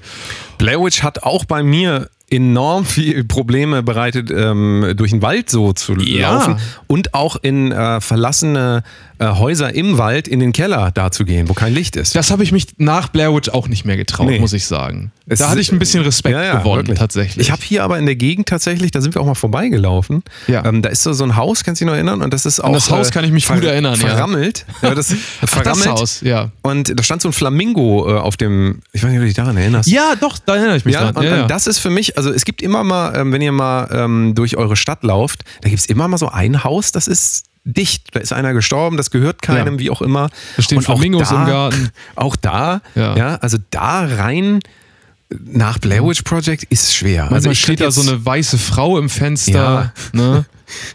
Ja, also Und ne, wenn du dich dem Haus näherst, geht dein Handy aus und so. und die, Hände, äh, die, die Hände, die Wände bluten auf einmal. ja. Das, und da kommt er aus diesem Fahrstuhl, der da auf einmal kommt, äh, kommt, dann, äh, kommt, dann, kommt dann auch ganz viel Blut. Ja, immer. Ne? Ich meine, das ist natürlich auch eigentlich interessant. Äh, Je mehr sich die Technologie weiterentwickelt hat, umso schwieriger fällt es Horrorfilmen, glaubwürdig ihre Horrorszenarien äh, zu verkaufen. weil, weil, ne, ich meine, Ja. das erste, äh, gerade bei Slasher-Filmen ist es halt immer so, warum rufst du nicht einfach die Polizei? Ne? Aber das hat ja, also seit den 2000ern, glaube ich, 99% aller Plots zerstört eigentlich so, weil du halt immer sagen Ja. musst, ja, dann ruf doch die Polizei jetzt an. Mhm. Ja, da ist einer mit einer Maske im Garten, da rufst du jetzt die Polizei an. ja. Und äh, keine Ahnung, bei Aliens jetzt vielleicht schwierig, aber ansonsten, äh, ja, ne? Also Ja. wirklich so, da, jetzt muss man sich wieder was einfallen lassen. Ja.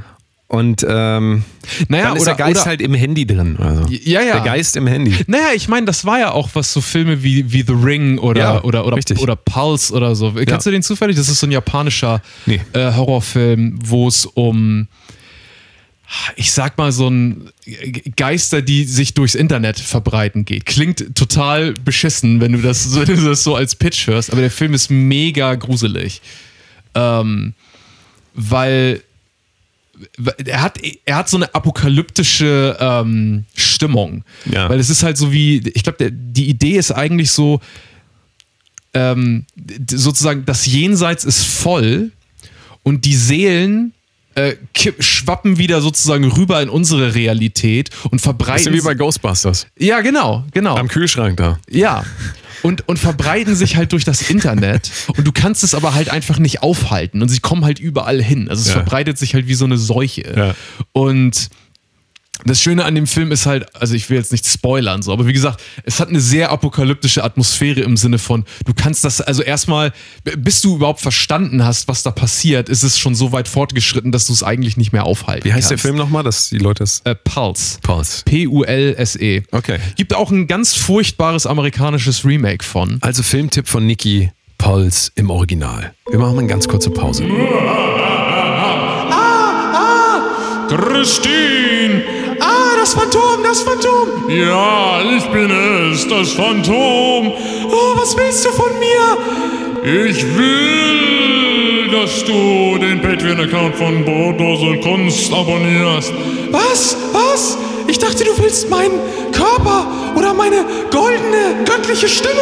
Nein, ich will monetäre Unterstützung für den Patreon-Account von Brotlose Kunst. Patreon.com slash Brotlose Kunst.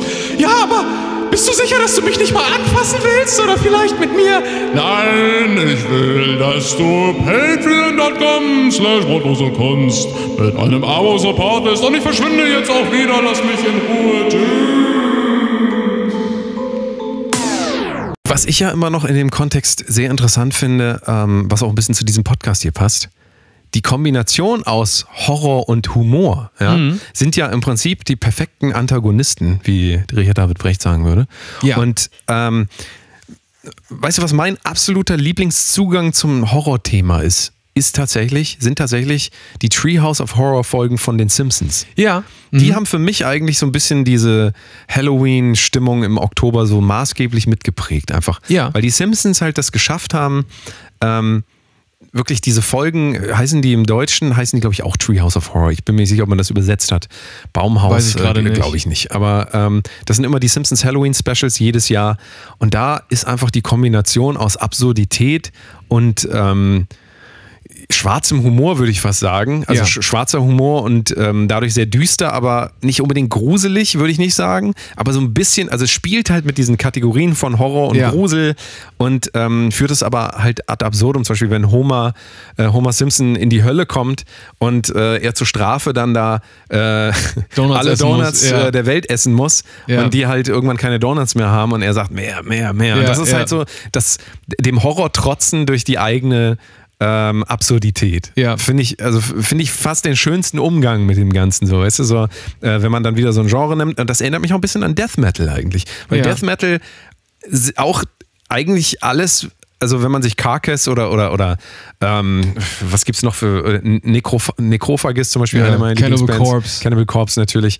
Wenn man sich das, ähm, man kann sich das einmal so anhören, sagen, das, das, das kann man ja nicht machen, kann man nicht sagen. Oder man sieht es halt eher als Splatter, so wie man Braindead Ja. früher gesehen hat, den Film Genau. Braindead, und sieht einfach die Ästhetik. Also man nimmt die Ästhetik an, ähm, um eine Geschichte zu erzählen. Man akzeptiert einfach, das ist eine bestimmte Ästhetik und so kann man einfach Geschichten anders erzählen, als wenn wir ähm, den ganzen Tag nur, äh, weiß ich nicht, ähm, christlich unterwegs sind, also im christlichen Kontext zum Ja. Beispiel. Ist ja auch eine Art Befreiung. Ich glaube, Horror kann auch, ist bestimmt auch kulturell wiederum eine Art Befreiung gewesen. Weil wenn du dir anguckst, mein Lieblingsthema Zombie-Filme, ja, Ja. das ist eigentlich so meine Lieblingskategorie, dann hast du ja in den Zombies, ähm, es gibt ja einmal den philosophischen Zombie, aber ähm, ja, äh, philosophischer Zombie, also als Konstrukt. Schopenhauer. Ja, also Nee, nee. äh, vor, vor allen Dingen ähm, ist, ist die Idee, ähm, kann ein Mensch eigentlich leben ohne das Selbst? Ja, also die, die, Ja. die Vorstellung von Selbst, also Vorstellung von Ego im Buddhismus oder im Hinduismus, ähm, muss da überhaupt irgendwas sein, was sagt, so ich will das jetzt machen, weil das Zombie geht ja los Ja. und will, äh, ist quasi triebgesteuert, aber es hat keine Ideale, es hat keine Moral, es hat keine, weißt du, der sagt nicht, das ist gut und das ist schlecht, der macht halt einfach. Ja. Das ist fast mehr ein Tier. Und, und Ja. das ist ja, Ja, so ein. Loslösen. Also ähm, wir haben Das ist einfach so, der Mensch reduziert auf seine stumpfsten Instinkte. auf die ja, genau, ja, ja. Äh, der Mensch als Tier. Ähm, aber also wenn du dir diese ersten ähm, wenn du dir diese ersten äh, Zombie-Filme anguckst, und ich glaube, es war, war das Dawn of the Dead, so der erste? Also, Erst- also ich- bestimmt die- ich- davor welche, Das ist immer so das Ding. Man, man kann zwei zurückführen. Den- Ich glaube, ja. der, ich glaub, der prägendste, früheste ist Night of the Living Dead. Night of the Living Dead. Und Ja. das ist doch das, was in der Mall am Ende spielt, wo sie in einem Nee, das ist Dawn of the Dead. Das ist Dawn of the Dead, okay. Ja. Dawn of the Dead, das ist ja das wirklich, wirklich das, was ich so liebe an diesem Genre, ist, dass sie nachher ähm, in diesem Film, also äh, Zombies sind unterwegs und äh, die Leute, ähm, die äh, Protagonisten, die halt überleben, mehr oder weniger, ähm, die versammeln sich alle in einem Einkaufszentrum. Ja. Und die Zombies sind halt da, die sind auch im Einkaufszentrum, sind im Prinzip überall.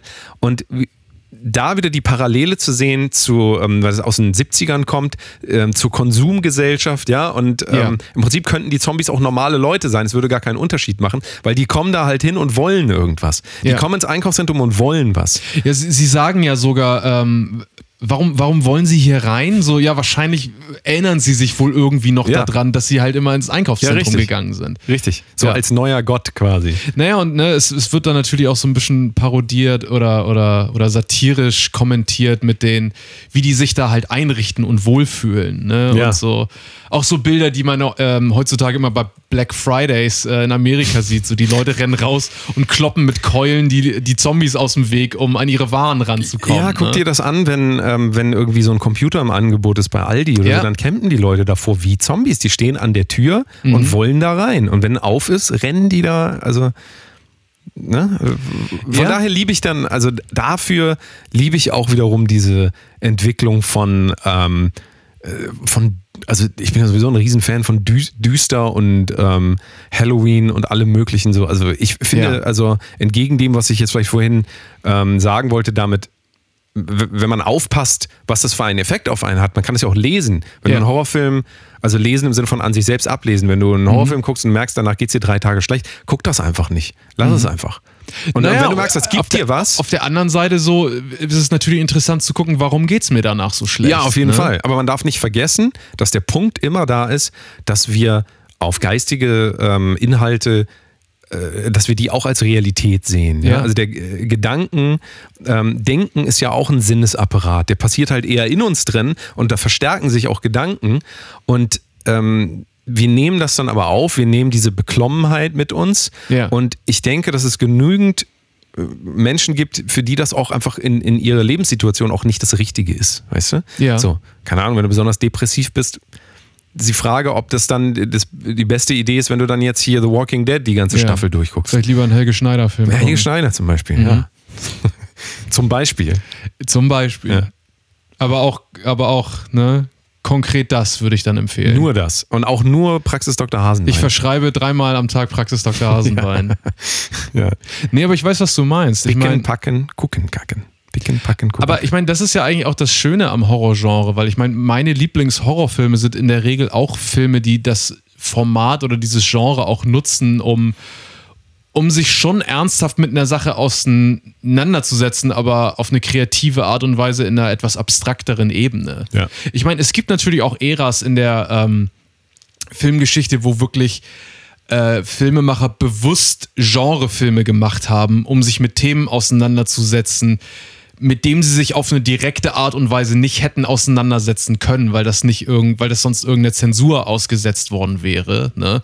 Aber wenn man sagt, nee, nee, das, das ist hier keine Kritik am Regime oder, oder so, sondern das ist einfach nur ein, einfach nur ein Horrorfilm oder Ja. so. Ne? Ähm, aber ich meine, was mir da zum Beispiel einfällt, ist äh, ähm, zum Beispiel die Fliege von David Cronenberg. Ne? Jeff Goldblum. Jeff Goldblum, ja. Den ich ja getroffen habe. In, ich Ja. wollte- es nur noch mal sagen. Du kennst das Foto. Ja, ich Ähm, bin neidisch. Es ist legendär. Ähm, Alle kennen das. ja, und ähm, ich muss sagen, einer von den beiden auf dem Foto war sehr bekifft und ich war es nicht. Ja. So. Sagen die wir- Fliege. Sagen wir es mal so. Ja, die, äh, die Fliege, ich meine, mal abgesehen davon, dass ich eh ein großer David Cronenberg-Fan bin, ähm, ist die Fliege, also abgesehen davon, dass es ein ähm, ne, Ist natürlich sehr schick auch. Ne? Super ekliger. Ja, ist auch sehr schick. ja, ja, ja, klar. Ne? Besser Ja. als Krawatte auf jeden Fall. Karl Lauterbach war Ja. immer großer.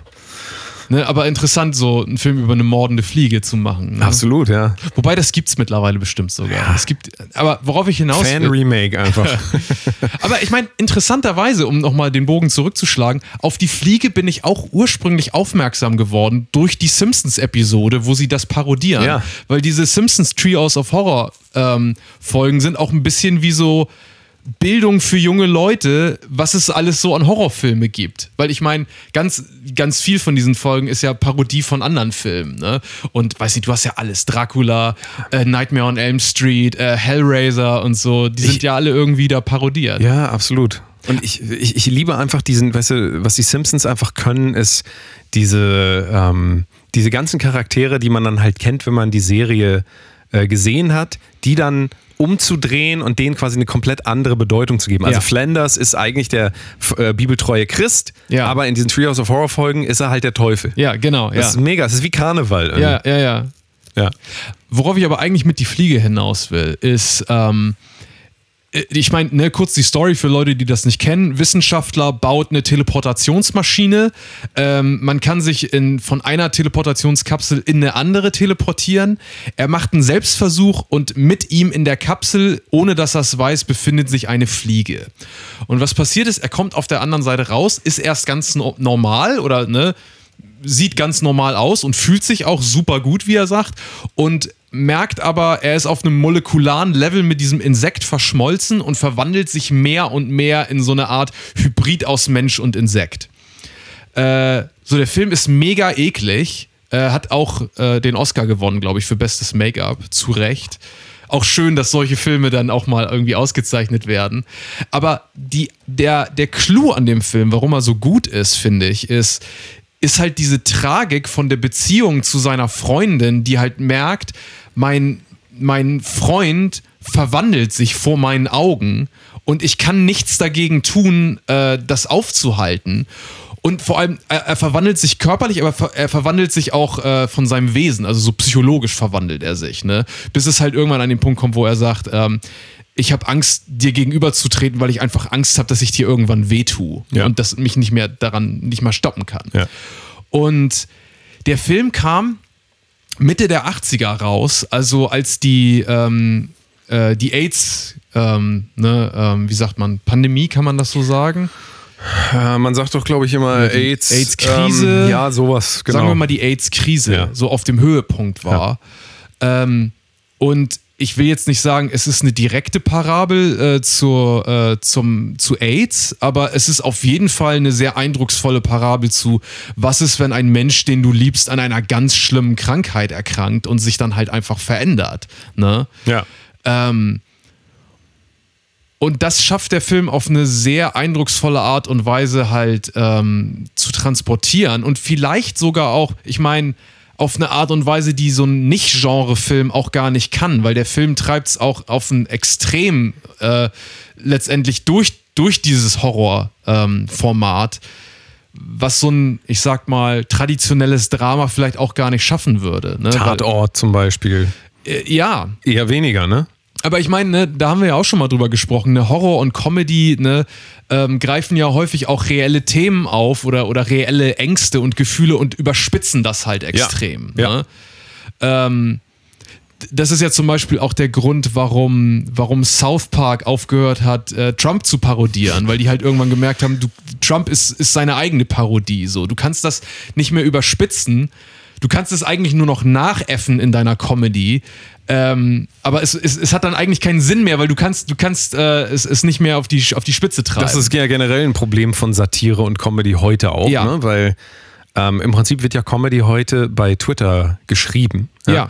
Und so gesehen wird es halt immer schwieriger. Wir haben äh, über Dave Chappelle Ja. ähm, ja auch geredet und äh, Dave Chappelle versucht ja dann auch noch so mehr oder weniger noch an die letzten, ähm, äh, ich sag mal, äh, Barrieren ranzugehen. Er Ja. traut sich das wenigstens noch, ja? Ja. als einer der wenigen großen äh, Künstler überhaupt, die sich das öffentlich trauen, Ja. einfach ähm, zu zeigen, die Realität ist schon so, ähm, ich will es jetzt mal vorsichtig ausdrücken, ähm, komplex, ja, äh, dass es total wichtig ist, dass wir Kunstformate, alles Mögliche einfach auch ähm, zulassen, die Dinge ähm, im Extrem darstellen, damit sie wieder sichtbarer werden. Ja. Weil Wir reden immer so von Sichtbarkeit und alle Probleme müssen sichtbar werden und so. Du, du, du kannst die eigentlich gar nicht mehr sehen, weil alles mittlerweile ja voller sozialer ähm, Spannungen ist und, und Problemen. Und, und deswegen brauchst du eigentlich solche Formate. Und deswegen bin ich ja auch ein riesen ähm, Fan von Metal zum Beispiel, weil Ja. ähm, jetzt überleg mal, wenn wir nur noch in Mark Forster Popmusik kommunizieren dürften, Ja. ja. da würde das bedeuten, weil die Musik komplett Viervierteltakt ist, immer äh, dieselben vier Akkorde, selber Aufbau. Selbe Äh, Themen auch irgendwie Es ist immer, immer, ja. immer das Gleiche. Wie willst du dann auch noch diese rasante ähm, Entwicklung in äh, Gesellschaft, die wir vor allen Dingen ja jetzt auch endlich mal sichtbar äh, vor uns haben, in, in Form des Internets, ja, kann man ja ganz leicht nachprüfen oder sehen, dass es einfach enorm viel soziale Entwicklung gibt. Wie willst du da eigentlich als Künstler hinterherkommen, wenn du noch dieselben Formate fährst wie vor 30 Jahren oder Ja. wie vor 10 Jahren? Ja. Und da bin ich ja immer so äh, glücklich dann wieder auch darüber, dass ich mich entschieden habe, in eine Nische zu gehen. Also meine Metalband unter anderem, aber auch das, ähm, was ich mache als Delta Mode, ähm, dass ich die, die Möglichkeit habe, ähm, mich anders auszudrücken. Also, dass Ja. ich sagen kann, dieser Song ist jetzt in sieben Achtel über ähm, 19 Sechzehntel, einfach weil wenn ich das Format, wenn ich die Musik schon mal breche, ja, wenn ich die Musik anders darstelle als alles, was im Radio läuft, ähm, dann bin ich vielleicht auch wieder interessant für Menschen, die eben auch generell nach neuen Denkansätzen suchen. Ja? Ja. Also ich kann das in der Ästhetik darstellen, dass ich ähm, nicht einverstanden bin mit der Konformität, die, ähm, die vor allen Dingen Mainstream-Kultur annimmt, aber eben auch Konformität in der Idee, dass es einfach nur bestimmte Dinge gibt, die man sagen darf und andere nicht. Klingt jetzt querdenkermäßig, ist aber so nicht gemeint, sondern es geht eher darum, Kunst braucht diese Freiheit, darüber reden wir hier Na auch klar. immer. Kunst braucht diese extreme Freiheit und braucht deswegen auch Ausdrucksmittel wie ähm, da kann man drüber diskutieren, wie weit man zeigen muss, dass ein Kopf abgehackt wird und so weiter. Mhm. Aber ähm, wir brauchen auf jeden Fall die Möglichkeit, an Grenzen gehen zu dürfen. Ne? Also wir Ja, dürfen klar. und auch über Grenzen drüber gehen zu Naja, dürfen. zumal, ich meine, der Mainstream oder auch die populären Musiker, in der Regel ist es ja so, die saugen ja letztendlich dann auch auf in einer, in einer ich sag mal, abgeschwächten Form oder in einer äh, etwas äh, dem Mainstream-Publikum kompatibler gemachten Form, was so die Underground-Leute ein paar Jahre zuvor einfach durch, durch brutales Ausprobieren Ja. äh, sich erarbeitet haben. Ne? Ja. Die Trends, die sich dann durchsetzen, weil das, das brauchst du halt in der, ähm, in der Kunstwelt. Und deswegen, also, ähm, das ist auch, ich, ich weiß jetzt nicht, inwiefern wir über diese Chappelle, Dave Chappelle ähm, sprechen wollen, aber was mich da halt auch wieder so ein bisschen. Also Dave ähm, Chappelle hat ein Netflix-Special nochmal gemacht, nur dass die Leute, ähm, die es nicht gesehen haben, halbwegs verstehen. Dave Chappelle, großer Comedian, schwarzer Comedian aus den USA. Richtig. Den auch die meisten Leute kennen, aber es gibt immer Leute, die es nicht kennen, deswegen. Ähm, und der hat ein Special rausgebracht und da gibt es folgende Kontroverse. Nee, die, die Kontroverse ist, dass äh, vor allem die LGBTQ äh, ne, und ich glaube insbesondere auch so die Transgender-Community, ähm, denen hat halt nicht gefallen, was Dave Chappelle da gesagt hat und möchten jetzt auch, dass Netflix dieses Special wieder aus dem Programm nimmt. Viele distanzieren sich, also viele Autoren und Filmemacher, die mit Netflix zusammengearbeitet haben, distanzieren sich jetzt auch von Netflix. Also ich glaube zum Beispiel die Showrunnerin von äh, Dear White People hat schon gesagt, sie will mit Netflix jetzt nicht mehr zusammenarbeiten. Ähm, die auch eine äh, ne ne Transfrau ist.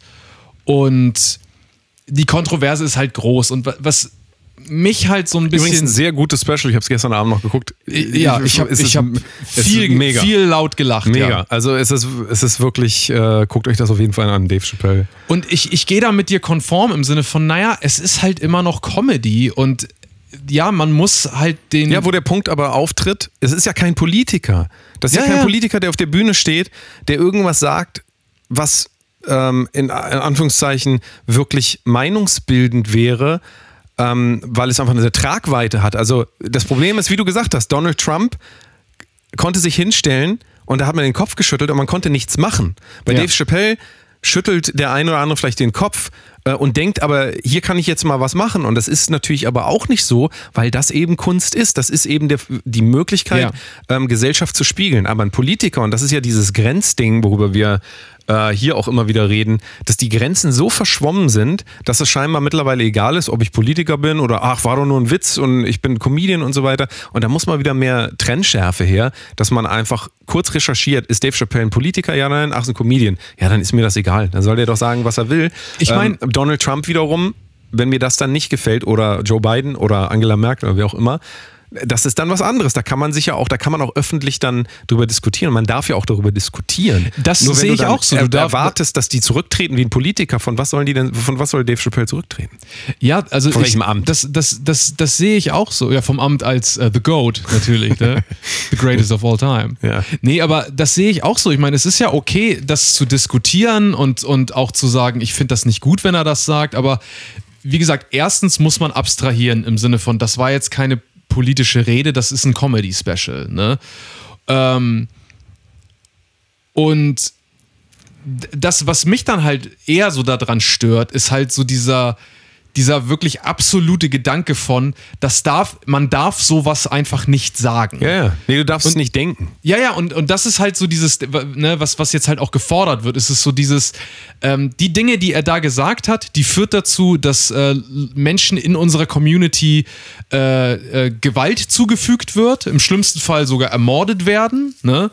Und äh, das ist natürlich das ultimative, äh, entschuldige das Wortspiel, Totschlagargument, ne? So dieses, Das ist hier, hier ist der richtige Ort dafür. Für ja, solche, also. wenn, wenn du sowas sagst ähm, gegen Menschen in unserer Community oder über Menschen in unserer Community, dann führt das dazu, dass uns Gewalt angetan wird. Damit bist du selber quasi Täter. Ähm, und was damit direkt oder indirekt gefordert wird, ist halt, du, da, du darfst gar nichts gegen uns sagen. Oder, oder halt nur das, was wir auch absegnen, was man über uns sagen Ja. darf. Ne? ja. Und das finde ich schwierig, weil ähm, das, das schafft halt so ein Korsett der, der Selbstzensur, gerade so in der Kunst und in der Gesellschaft, wo ich mir halt denke, lass ihn doch sagen, was er denkt und, und, und antworte dann darauf, was du denkst. Ne? Ja, das wäre Da- die Funktion im Prinzip von ähm, Kunst, Kultur, Film, Musik, wie auch immer.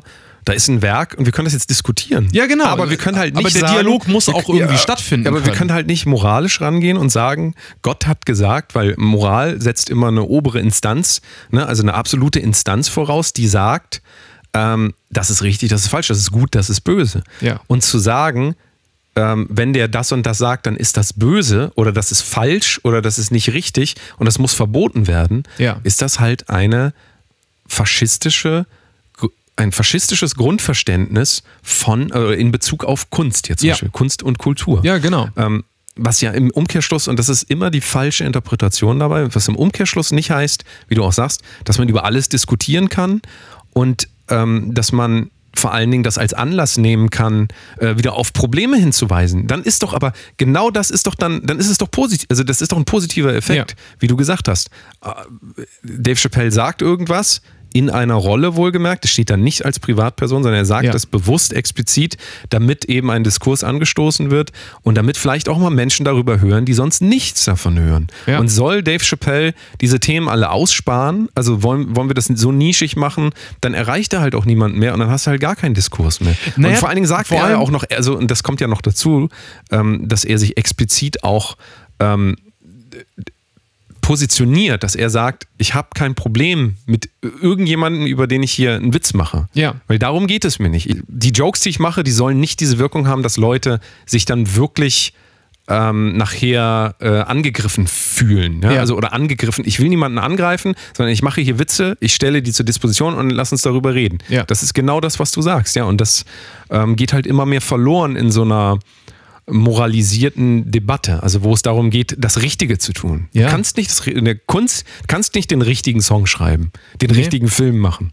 Das geht nicht. Gibt es nicht. Nee, vor allem, ähm, äh, mir fallen jetzt ein, zwei Sachen dazu ein, die, also ich fange jetzt einfach mal an. Ja, bitte.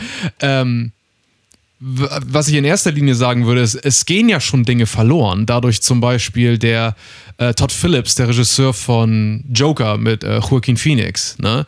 Der hat Joker gemacht, weil er meinte, er hat vorher halt auch viele so Comedy-Filme gemacht. Die Hangover-Filme sind zum Beispiel von ihm, die ja auch einen sehr derben Humor haben. Ne? Ja. Und er meint, äh, er hat sich nicht mehr getraut, Comedy-Filme zu machen. Gerade mit diesem derben Humor, weil er Angst hatte, jeder Film, den ich mache, wo ich mich wirklich was traue, äh, läuft Gefahr, meine Karriere zu beenden. Ne? Ja. Und man merkt das auch. Comedy-Filme werden immer weniger. Und ich meine, gerade so die Ära Family Guy, sage ich jetzt mal, weil als Family Guy aufkam oder South Park oder so, das waren halt auch Serien, die wirklich so, ähm, ne, ähm, ich sag mal, an die Grenzen gegangen sind, ne, worüber man sich lustig machen kann und auf welche Art und Weise darf man sich lustig machen, ne? Ähm, und was wir jetzt natürlich erleben, ist halt so die komplette Kehrtwende, wo es halt heißt, du darfst dich über, über gewisse Leute eigentlich gar nicht lustig machen, so, ne? Weil damit verletzt du ihre Gefühle und äh, äh, trägst eventuell sogar dazu bei, dass, weiß ich nicht, Minderheiten ähm, ne, diskriminiert werden. Ich, ich vermute mal, das Pendel wird irgendwann wieder zur anderen Seite zurückschwingen, weil ich meine, mir, und ich glaube, dir geht es da wahrscheinlich ganz ähnlich, mir geht es so, ähm, die interessanteste Kunst ist eigentlich die, die sich auch mal was traut und auch den Zuschauer nicht unbedingt vor vollendete Tatsachen setzt, sondern halt einfach nur mit einem äh, Thema auf eine kreative und komplexe Art und Weise konfrontiert und dich damit mehr oder weniger fragt, und was denkst du jetzt da darüber, was ich dir hier präsentiert habe? Zum Beispiel, ich war vor ein paar Tagen im Kino und habe äh, Titan gesehen, den Gewinner der Goldenen Palme in Cannes dieses Jahr. Äh, geiler Film. Und zwar extrem ungewöhnlicher Film. Ähm, äh, weibliche Regisseurin und Autorin, Julia Ducournau heißt die.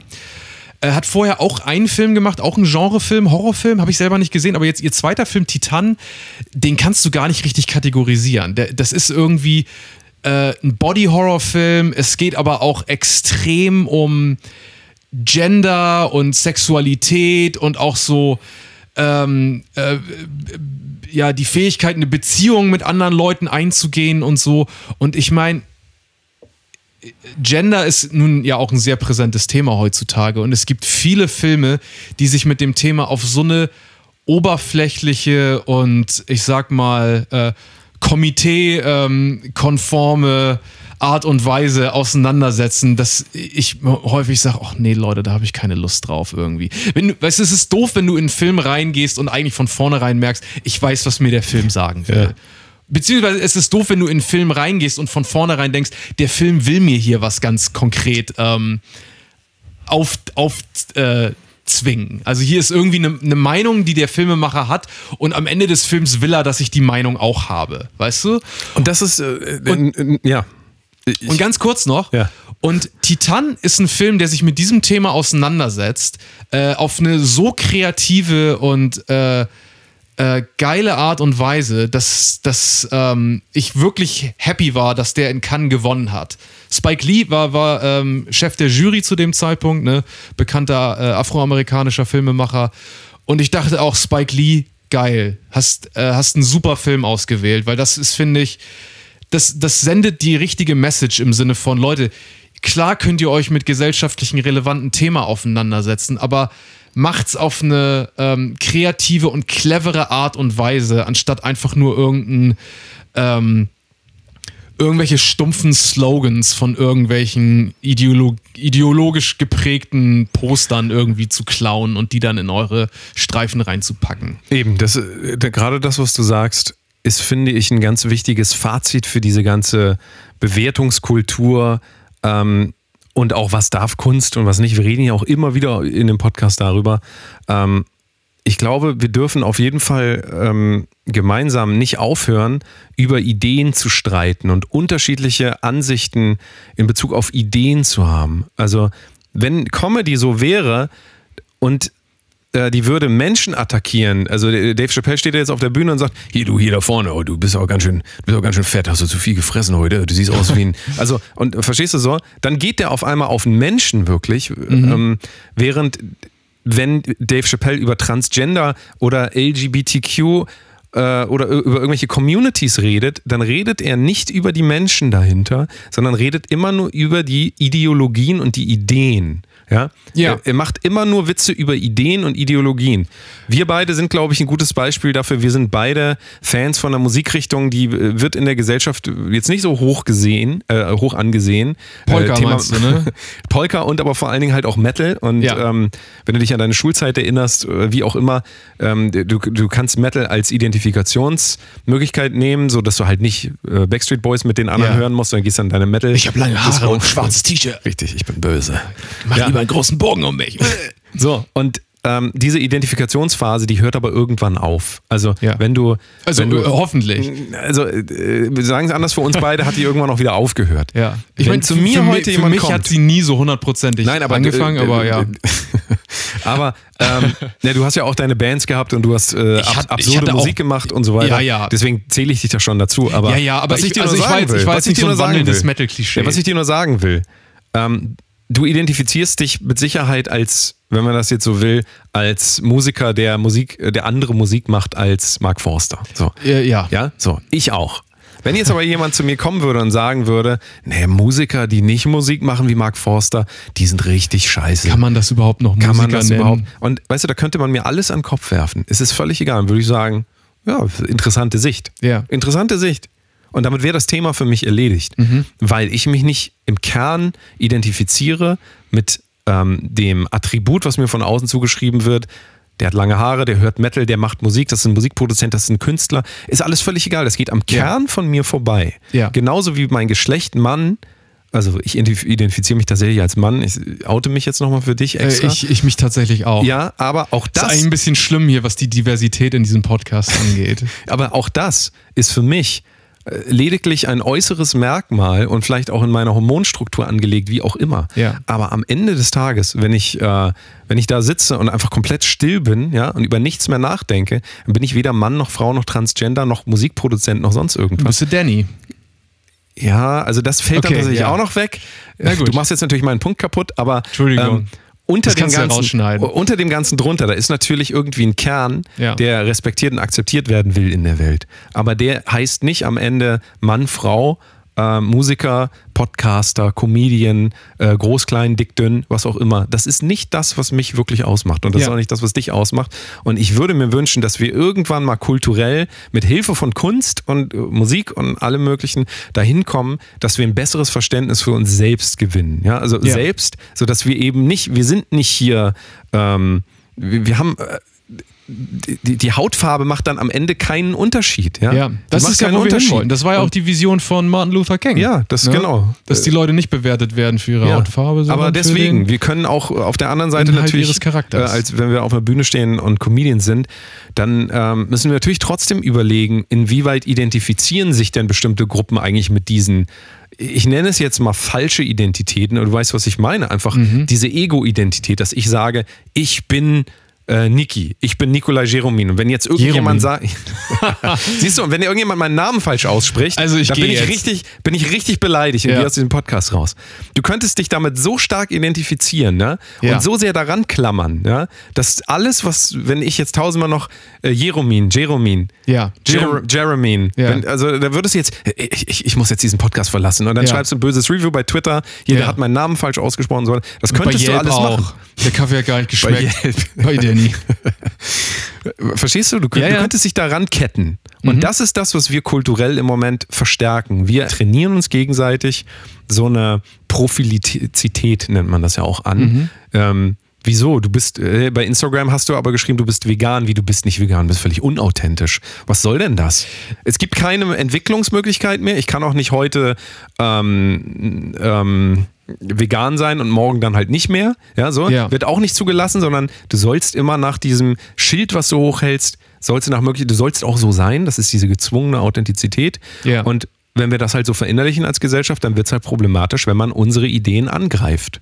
Man darf dann diese Ja. Ideen nicht mehr angreifen, weil wir auf einmal diese Ideen sind. Und das ist ein Fehler einfach. Ja, das ist halt genau äh, ähm, das Korsett, was dir so eine Ideologie, der du dich verschreibst, halt irgendwie Ja. aufdrängt. Das Ja. ist halt so dieses, du, du bist dann mehr oder weniger gezwungen, wenn du dich so einer Ideologie verschreibst, alles irgendwie durch diese Brille zu sehen. Und es gibt dann klare Regeln und du betrachtest Probleme und Situationen nicht mehr wirklich differenziert. Und du bist das Gute. Das Ja. ist das wirklich Gefährliche daran ist, deine Position manifestiert sich für immer, dass du sagst, meine Idee, also ich habe jetzt lang genug darüber nachgedacht, ich bin zum Schluss gekommen, so macht man das und das Und ist auch die immer. einzige, Ja. für immer Ja. und das ist auch die einzig gültige Variante. Richtig.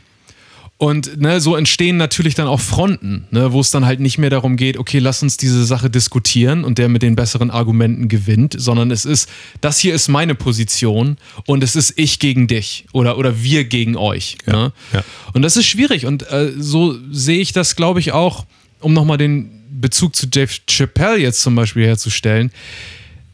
Dave Chappelle geht ja später in seinem Comedy-Special auf eine Transfrau ein und erklärt, was für einen immensen Respekt er für diese Person gewonnen hat. Ja. Und das geht natürlich auch zurück auf das, was du sagst, so dieses, du bist nicht nur diese äh, Gruppe, in, in die du dich einordnest oder in die andere dich einordnen, sondern du bist im, in erster Linie halt eine Person irgendwie. Und man will ja eigentlich auch als solche bewertet werden. Und ähm, es ist halt schwierig, äh, wenn es halt irgendwie heißt, Weißt du, ich würde auch gerne sagen, naja, ich bin ich und bewerte mich als Person und nicht als weißen Mann, weißt du, als weißen heterosexuellen Mann. Ne? Und ich kann mir vorstellen, bei vielen äh, Leuten, ne, wenn das nun zum Beispiel, weiß ich nicht, so, äh, nehmen wir mal an, du bist eine schwarze lesbische Frau, so, ne? Ähm, möchtest du wirklich darauf reduziert werden? So auf diese drei, ähm, äh, ich sag mal, Kategorien, so, ne? So, wenn- Ja, aber da kann man du- besser du- Werbung äh, schalten. Das darfst du nicht vergessen. Das Und das ist ja leider auch ein Teil der ganzen Entwicklung. Ja, also warum will Facebook ähm, 70 Pronomen anbieten? Hm. Nicht, weil Facebook in irgendeiner Form irgendwas Gutes wollte, für ja, das Gute in der Welt will, Ja. sondern weil Facebook natürlich einen großen ähm, Hunger hat nach einer Kategorisierung von Menschen, weil wir dann immer klarer Werbung zugeschanzt kriegen. Na klar. Und ich meine, es ist ja nun auch nicht so, dass, eine, ähm, dass ein äh, Merkmal wie das Geschlecht oder die Nationalität oder dein kultureller Hintergrund oder deine sexuell, sexuelle Orientierung äh, keinen Einfluss darauf hat, was für ein Mensch du letztendlich bist. Ne? Ja, oder also nicht, was für ein Mensch du bist, aber was für eine Persönlichkeit du hast. Ja, also, Ja, ja, ja. äh, Das Also, ja, ne, das es ist- sind, es ist schon ein kommen wir jetzt in davon. Bereich, da müssten wir eigentlich eine komplett eigene Folge drüber machen. Eigentlich wollten wir über Horrorfilme um, Wir reden. wollten eigentlich über Horrorfilme reden und wir kommen jetzt hier in äh, Ich-Struktur an und Ja. äh, Selbstbild und so weiter. Ja. Ich glaube fast, dass das so komplex ist, dass wir ähm, da tatsächlich eine eigene Folge zu machen müssen. Machen wir auch. Machen wir auch. Wir machen jetzt nochmal eine ganz kurze Pause und geht's gleich weiter. Kennen Sie das auch? Nach einem harten, langen Arbeitstag kommen Sie nach Hause und wollen einfach nur Ihren Lieblingspodcast hören. Doch da ist sie wieder, diese nervige Werbung für patreon.com slash brotdosekunst. Wir bei Brotdose Kunst nehmen Ihre Sorgen sehr ernst.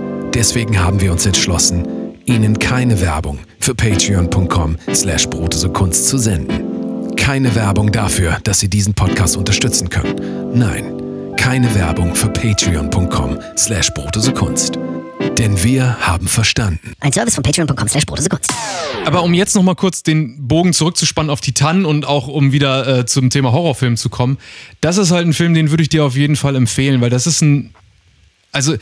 Ist schwierig zu kategorisieren, aber das, ich würde den fast so ein bisschen in Richtung Body Horror einordnen. Ähm, Was ist Body Horror? Body Horror, der Begriff kommt so ein bisschen auch von meinem guten Freund David Cronenberg, der ja auch Die Fliege gemacht hat. Oder ne, das 80er Jahre Remake von Die Fliege. Und Body Horror ist halt Horror, der sich vor allem mit dem menschlichen Körper auseinandersetzt. Ne? Da geht es häufig dann um Auswüchse, Mutation, Verstümmelung, ähm, derartige Dinge. Also das, was ne? man gesellschaftlich als Krankheit bezeichnen würde, körperliche Krankheit. Äh, kann, kann ein Teil davon sein, ja. Ja, Ne? Beziehungsweise, was auch so ein bisschen dazu kommt, ist das Verhältnis von Mensch und Technologie zum Beispiel oder dem körperlichen, dem, ja, dem körperlichen, dem menschlichen Körper und Technologie. Ne? Es gibt ja auch viele so, man könnte zum Beispiel auch sagen, Teile von Robocop gehen in Ja, die ja. Richtung Body Horror, ne? Einfach ja. wenn ihm diese Platten da reingeschraubt werden und so. Ne? ja. Frankenstein Frankenstein, ist ja zusammengesetzt aus verschiedenen Körperteilen, so gesehen. ja, Aber da ist halt wieder die Frage, wo ist das Ich? Ne? Wo ist in Frankenstein, Ja. wer, welches, welches Körperteil ist denn der Taktgeber quasi? Ich würde wahrscheinlich wieder sagen, das ich meine- Gehirn aus westlichen. Also ich würde halt Sicht. auch sagen, Body Horror thematisiert diese Körperlichkeit auch ein bisschen. Das heißt, Frankenstein könnte ein starkes Body Horror Element haben, wenn du es zum Beispiel neu verfilmst und ihm ständig irgendwelche Sachen abfallen würden. Ja, ja. Weißt du, Okay, so dieses, okay. ähm, der, der, dein Körper akzeptiert diese Hand nicht, die ich daran genäht habe. ja, verstehe. Okay. Das wäre dann halt wieder so Ja. diese, dieses Bewusstmachen äh, der Grenzen des menschlichen Körpers Ja. sozusagen. Und wie gesagt, Titan ist da, finde ich, ein Film, der sich halt einerseits damit, aber auch mit diesem Thema Identität und in Bezug auf Gender und auch Transgender auf eine äh, super interessante Art und Weise Wie auseinandersetzt. schreibt man das? Titan? Äh, T-I-T-A-N-E. Ah, okay. Also ich glaube, das ist einfach das fr französische Wort für Titan, also für das Metall. Ja. Interessant, ja. Es ist, glaube ich, eine, dann eine ganz gute Filmempfehlung eigentlich so. Ne? Yes. Wir, wir müssen ja auch eine Empfehlung aussprechen. Ja, ich damit finde- die Leute direkt nach diesem Podcast, nach anderthalb Stunden oder wie lange der auch immer geht, direkt weiter ähm, ähm, Konsumieren können. Der, der Realität entfliehen können und direkt zum Fernseher und dann schön. Aber es ist, glaube ich, noch nicht verfügbar auf Netflix oder. Nee, er läuft gerade im Kino, Ja. aber ich äh, mache auch gern mal Werbung, auch gerade so für kleinere Filme. Ich meine, okay, Ja. der hat die Goldene Palme gewonnen, ne? insofern hat er natürlich auch ein bisschen Aufmerksamkeit, aber ich finde, man darf auch kleineren Filmen gerne mal äh, sein Geld geben und die unterstützen. Auf jeden Fall. Äh, weil es ist gut, wenn nicht nur Disney am Ende die ganze Kohle äh, einsackt. Lass uns doch noch mal jetzt ein Fazit ziehen. Also du hast einen wirklich guten Horrorfilm quasi empfohlen. Also Body Horror, wenn auch der jetzt überhaupt nicht den klassischen Elementen, äh, die klassischen Elemente des Horrorfilms, wie wir jetzt vielleicht über Saw und über Ring und sowas nachdenken. Es ist auf jeden Fall ein anderer Film, aber es ist trotzdem im weitesten Sinne ein Horrorfilm. Also da sind auf jeden Fall genügend Elemente von drin, dass ich Ja. finde, der Begriff ist da nicht fehl am Platze. Ja, ja. Ich meine zum Beispiel Black Swan, den kennst du doch auch. Die ne? kenne ich nicht, nee. Nee? Nee. Ähm, das ist der Film, wo Natalie Portman eine Ballerina Ja, ja. Äh, spielt. Ja, das weiß ich, ja. Und sie, ja, ähm, ich will jetzt auch nicht zu viel verraten, aber sie, sie durchlebt. Äh, ich würde auch sagen, Black Swan ist eigentlich ein Horrorfilm. Was interessant ist, weil es ist eigentlich so ein, ein wirklich großer Mainstream-Film dann auch geworden und so ein kleines Phänomen. Äh, aber ich sag mal, oberflächlich wirkt der fast eher wie ein Drama. Aber die Art und Weise, wie, ähm, ich sag mal, das psychologische Trauma, was Natalie Portman in dem Film durchlebt und die Art und Weise, wie es auch dargestellt wird, letztendlich in sehr vielen auch so surrealen Sequenzen, finde ich, ist es auch nicht verkehrt zu sagen, Black Swan ist ein Horrorfilm. Ja. Und so ähnlich ist das bei Titan auch. Ne? Das ist zum Beispiel, ich, äh, um jetzt nochmal den Bogen zu schlagen zu Pulse, diesem japanischen Ja. Internetgeist-Horrorfilm. Da habe ich auch ein Interview mit dem Regisseur gesehen, äh, äh, der meinte, naja, also wenn ihr sagen wollt, das ist ein Horrorfilm, dann ist das für mich okay, aber wir, wir japanischen Filmemacher, wir versuchen einfach irgendwie immer Kunst, Kunstfilme zu machen und wenn ihr das dann in irgendein Genre einteilen wollt, ist das in Ordnung, aber das ist eigentlich jetzt nicht so, wie wir da rangehen, sondern wir versuchen uns einfach Ideen irgendwie zu nähern und suchen uns dann irgendwie das, ähm, den Rahmen aus, der dafür am besten geeignet Passt ja auch scheint. wieder Japan, Rahmen. Richtig, ne? Also Rahmen ist da ja ne, ein, eines der beliebtesten Gerichte auch, ne? Ist mega. Kann man Nudel, nur empfehlen. Nudelhorror. Ja. Aber es ist eine ähm, schöne Herangehensweise eigentlich auch, weil so mache ich eigentlich auch Musik. Ich weiß nicht, wie es Ja. dir geht, aber ich sage nicht, oh, heute würde ich gerne mal ein äh, Polka-Song machen. Polka-Song oder, oder ähm, Transhuman Techno, Transhuman Techno, so wie Ja. Kraftwerk zum Beispiel. ja, ist, Ähm, ist Kraftwerk Transhuman Techno? Ich sag das jetzt einfach mal so. ja, Also. hätte Kraftwerk vielleicht sogar ja, nichts dagegen. das, was ich in diesem Podcast hier definiere, das, ähm, das beeinflusst Generationen von Künstlern, die zuhören. Ja. Und äh, wenn Kraftwerk nicht transhuman Techno gemacht haben, dann wird es jetzt irgendeinen Hörer geben, der sich jetzt hinsetzt Und das macht. sagt, nee, habe ich keinen Bock drauf. Du, es wird bestimmt, äh, wenn man auf Bandcamp lange genug sucht, irgendeinen pf, transhuman Techno klar. geben. Aber das ist eben genau der Punkt. Du setzt dich doch nicht hin und sagst, ich will jetzt eine Geschichte erzählen und das muss auf jeden Fall dieses und dieses Genre sein.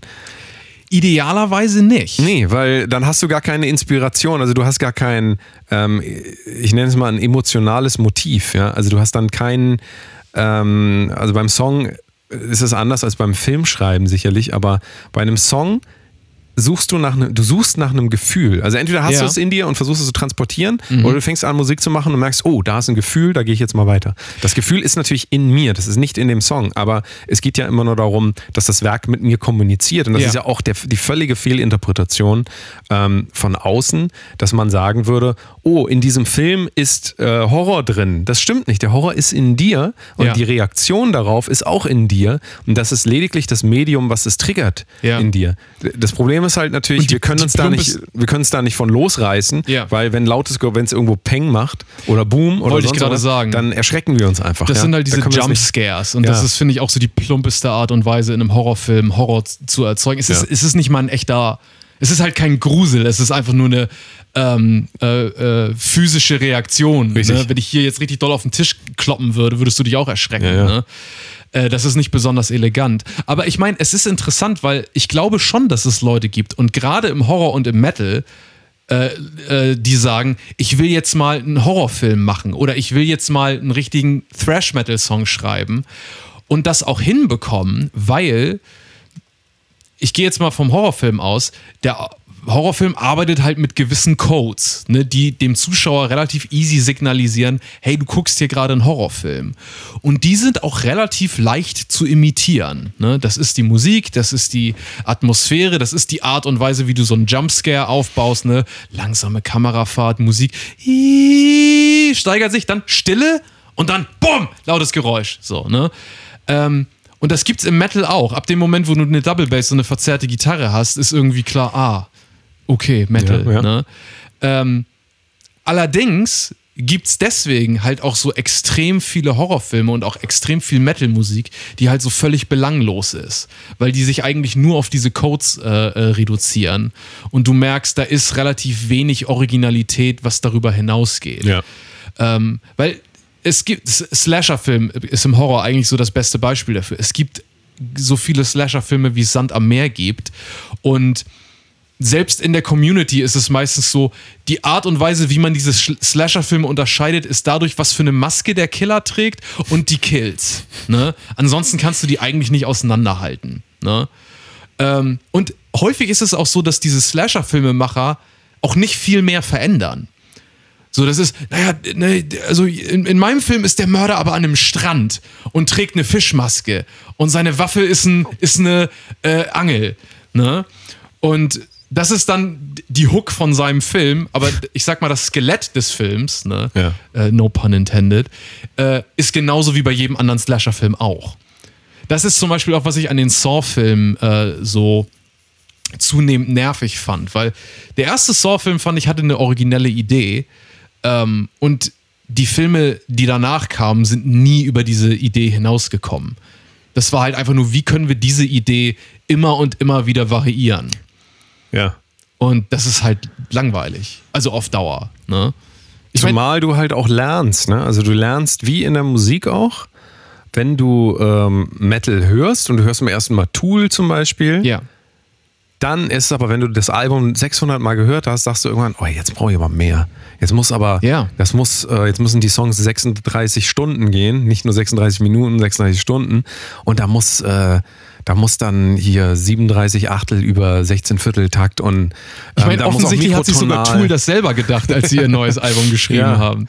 Ja, aber ähm, ne, die- dieser Gewöhnungseffekt, Ja. der tritt auch über lange Zeit auf. Und das ist ja wie bei Pornografie auch, Mhm. dass der, die Dopaminausschüttung, also das, was deine Belohnung eigentlich letzten Endes ausmacht, ähm, die wird auch immer weniger, wenn du immer dem gleichen Content ausgesetzt bist, also bei Pornografie. Klar, ja. Wenn du immer das, also das könnt ihr ja gerne mal selber machen, liebe Hörer und Hörerinnen. Schaut euch mal ein paar für einen, an. Aber nehmt euch mal für einen Monat immer dasselbe Video vor, ja, und guckt mal, was am Ende des Monats noch bei, bei rauskommt. Verstehen, verstehen Sie? Ja? Was Also- da bei euch dann rauskommt vorne. so, was, was da noch rauskommt. Und ähm, da wird eigentlich relativ klar, dass wir ähm, Stimulation suchen im Neuen und im anderen und ähm, ähm, nicht nur, also das ist ja klar, das ist ja alles ein Mindgame, also Sexualität ist ja in erster Linie ein Mindgame und ähm, die Erregung wird einfach auch irgendwann, wenn du immer nur keine Ahnung, erst guckst du dir Frauen beim Masturbieren an und dann irgendwann sagst du, das reicht mir jetzt nicht mehr, jetzt muss Ja. eine Stufe weitergehen. Jetzt gucke ich mir Und- Tiere beim Masturbieren ja, an. Zum Beispiel. Und äh, also du, du wirst dann immer weiter suchen und ich denke, dass dieser Gewöhnungseffekt bestimmt auch bei Horrorprofis irgendwann äh, eintritt, dass wenn du das merkst du ja schon bei Walking Dead, also wie langweilig diese Serie wird nach der vierten, fünften Staffel. Ja. Kannst du das nicht, Holla. du kannst das nicht mehr. Ja. Und dann kommen auf einmal irgendwelche Löwen und so ein König und so. Darf, also ich weiß nicht, ob ihr Walking Dead oder ob du Walking Dead dann noch irgendwo. Ich, habe bin dann irgendwann, leider ausgestiegen. aufgehört. Ja, ja, ich auch. Weil wirklich, das ist ein Abstumpfungseffekt. Ich mochte Ja. diese Bedrohung, dass permanent eigentlich irgendwelche Zombies da rumstehen und so. Fand ich irgendwie cool, aber ab einem bestimmten Punkt ist das dann einfach, wird das zur Normalität. Ja, zumal sie wussten halt auch irgendwann nicht mehr, nicht mal mehr, was sie mit den Figuren machen Nee. sollten. Es Ja. war halt immer dieses, irgendjemand glaubt, okay, ich glaube, wir müssen ne, den Menschen wieder eine Chance geben und vertrauen. Dann wird dieses Vertrauen gebrochen, dann kommen sie an den niedrigsten Punkt, dann wollen sie Rache ausüben, dann sagt jemand, Rache lohnt sich nicht, komm zu uns zurück. Und dann vertrauen sie den Menschen wieder. Und Ja. das wiederholt sich Ja. für jede Figur immer und immer wieder. Ja. Und ähm, weil irgendjemand hat auch mal gesagt, äh, The Walking Dead ging äh, relativ schnell irgendwann eigentlich überhaupt nicht mehr um Zombies. Ja. Und das ist auch nicht so schlimm, weil ähm, in Dawn of the Dead, wo wir ja vorhin auch drüber gesprochen haben, geht es auch nur zu einem gewissen Grad um Zombies. Ne? Weil ich meine, Zombies sind jetzt auch nicht so komplex als, äh, als Monster, ähm, dass man da so irre viel draus machen kann. Der, der, der Kontext, in äh, dem das Ganze spielt und die Menschen, das ist das, was eigentlich interessant ist. Ja. Aber da hatte Walking Dead über die ersten paar Staffeln dann halt leider auch keine Ideen mehr. Und das macht es dann halt auch irgendwie langweilig. Andere Serien wie American Horror Story zum Beispiel, ich weiß nicht, ob du die gesehen hast. Aber nur die erste Staffel Aber da muss man sagen, ein sehr schönes Konzept, weil die, der Cast, wie in so einem Theater, ähm, im Prinzip immer relativ ähnlich ist. Ja? Ja. Also ähnliche Schauspieler, nicht immer dieselben, aber ähm, es wird von Staffel zu Staffel eine komplett andere Welt und eine ganz andere Geschichte erzählt. Ja. Aber eben mit ähnlichen, oft auch denselben ähm, Schauspielern. Ja. Ähm, und Es ist so eine äh, Anthology-Serie, nennt sich das. Nennt sich das so, okay. ja, ja, wenn je- jede Staffel ist quasi in sich abgeschlossen Ja, genau. und die nächste Staffel ähm, geht einfach in eine andere Richtung. Das Schöne daran ist dann immer nur, finde ich, dass man das Medium übersteigt, weil man ja theoretisch auch irgendwann sagen könnte, ah, okay, jetzt kommen Teile von der ersten Staffel auf einmal in die siebte, Vol äh, in die, in die siebte Staffel Ja. und ähm, dann vermischen sich einfach so ganz viele Ebenen. Du weißt nachher überhaupt Ja. nicht mehr, wie ist was gemeint und erst denkst du, okay, jede Staffel hat nichts miteinander zu tun, nachher haben die dann vielleicht doch was miteinander zu tun. Also die Erzählstruktur von sowas ist oder die Möglichkeiten, was zu erzählen, sind im Prinzip unendlich, Ja. während bei The Walking Dead das ist per Definition einfach auch, da ist einfach irgendwann zu Ende. So, ja?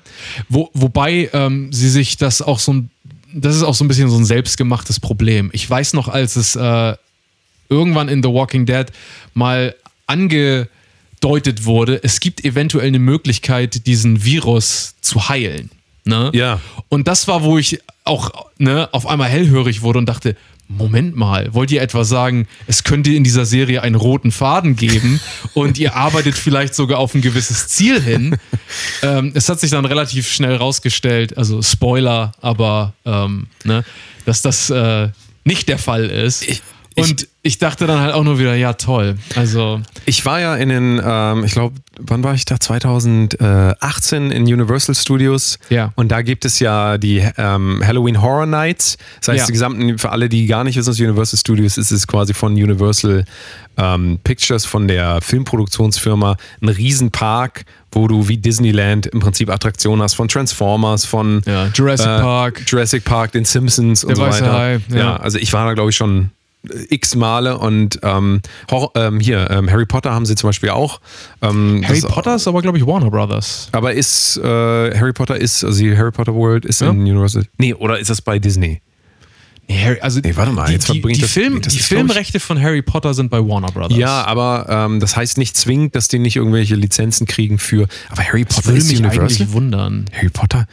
Guck mal, kann ich mich kann ich auch schon nicht. Ich weiß nicht, ob das Disney war. Doch, ich glaube, es war Ich meine. Warner, Warner Studios, die haben nicht so einen Themenpark. Ist auch egal, das ist gar ja. nicht Teil der Geschichte, sondern Ja. ähm, wichtig ist, es gibt ein, äh, es gibt die Halloween Horror Nights und da laufen halt in dem gesamten Park halt Zombies überall rum und die könnte ich halt immer, also du gehst dann da abends, wenn es dunkel wird hin und das geht dann so bis 23 Uhr und da sind halt Schauspieler, ähm, also keine echten Zombies, muss ich leider enttäuschen, Oh, aber. Schauspieler und ich kenne auch einen und äh, das ist eine ganz lustige Anekdote, der dann Zombie gespielt hat. Ja, Jeff Goldblum.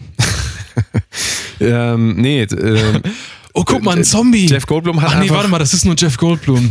Jeff Goldblum ähm, spielt einfach sich selbst und ähm, beeindruckt einfach mit seinem Jeff Goldblum sein. Charme. Würde ich sagen. Äh, Mit würd dem ich sagen. äh, lizenzierten Goldblum-Charme. Richtig, ja. Und ähm, da gibt es einen Walking Dead, ähm, ich sag mal, Ride. Also du läufst da durch und du Ja. bist erstmal im Krankenhaus, diese Anfangsszene auch, wo, wo äh, Rick heißt er, glaube ich, ne? Ja. Oder? Ja, ja, Rick. Mhm. Modi, Modi, Rick. Ja, ähm, der, der Rick. Und ähm, du bist im Krankenhaus und siehst dann da schon so, da sind so Screens und da kratzen natürlich so Zombies an der Tür. Und Das ist gehst hier halt immer mit weiter. Don't Dead Open Inside, ne? Ja, irgendwie so. Und ähm, du gehst dann in, also es sind halt mehrere Räume und halt mit Live-Action-Schauspielern. Und im ersten Raum ähm, ist dann oben irgendwie so eine Treppe und da äh, äh, hat einer eine Knarre und ruft halt, äh, hier, komm hier nicht rein und Ja. wird dann vom Zombie irgendwie weggezogen. Und dann läufst du da halt durch und dann bist du vor so einem Haus. Also es ist halt wie die Studios so aussehen, einfach so richtig komplett dunkel und du denkst eigentlich, du bist auf einmal in einer anderen Welt. Ja. Das ist echt geil gemacht. Ähm, und Jetzt ist aber das Coole, eigentlich wäre ich da nicht reingegangen. Ich hatte wirklich, also ich hatte wirklich Schiss davor, da Ja. reinzugehen, weil ich mag das überhaupt nicht, dieses Erschrecker-Ding. So, weil Ja. das ist nur darauf, ja. Ja, ja, es ist ja. die ganze Zeit mega Beklommenheit und dann kommt einer und will dir irgendwie an die Eier fassen, so ungefähr. Aber ich kannte Aber das halt, kannst du auch so in der Fußgängerzone das kann man da auch so machen. Und ich kannte aber, wie gesagt, einen der Zombies, ja? Ja. persönlich. Das heißt, ich wusste die. Pri Nein, pass auf, es ist Ja. USA und die Zombies haben die Anweisung, versicherungstechnisch, du darfst niemanden anfassen. Ja. Ja, aber jetzt überleg mal, ähm, wenn du das weißt, Ja. gehst du da ganz anders rein in diese Zombie-Welt. Und Ja. äh, es ist da wirklich so, da ist halt einer an der Kette und der liegt da mehr oder weniger auf dem Boden, tut so, als wäre er tot. Und dann rennt der halt auf dich zu. Mhm. Ja. Und du kriegst also wirklich, du kriegst den Schreck deines Lebens. Nur ich wusste einfach, der darf mich nicht anfassen. Ja. Und das bedeutet, ähm, du stellst dich dann einfach hin und gehst ihm sogar entgegen und er darf nicht an Ja. dich rankommen. Und auf einmal ändert sich komplett die Dynamik. Also Ja. psychologisch ist das was ganz anderes. Und ähm, ich war so froh, dass ich diesen Fakt wusste, ja, weil deswegen wollte ich auch immer provozieren, dass der, also der musste dann immer Ja. zurückgehen, weil er darf mich nicht berühren. Na komm, und in na dem komm. Moment, weißt du, ist einmal ähm, die Versicherung Mhm. ähm, ähm, lässt mich quasi überleben, weil sie halt sagt, dieses Zombie darf mich nicht anfassen. Ja. Und ähm, das war halt so ein erhabenes, wirklich so erhaben. Ähm, es war auch noch ein jüngeres Mädchen dabei, ähm, die sich die ganze Zeit an mich rangeklammert hat. Die war äh, 21 oder so. Das passt natürlich auch ganz gut, Das ne? passte mega gut. Ich fühlte mich richtig wie der King, weißt Ja. du so, weil ich bin halt Hab selbst, keine Angst. selbstbewusst, genau. Hab keine Angst. Ich, Ich hab auch keine leite Angst. Ja, aber ich hatte dann wirklich Mir keine kann er Angst. nichts tun. Aber es gab einen Moment, einen Moment, und die haben das wirklich so fies aufgebaut. Du kennst diese Fleischhaken, ich weiß nicht, ob die, wo Menschenfleisch, also da hingen.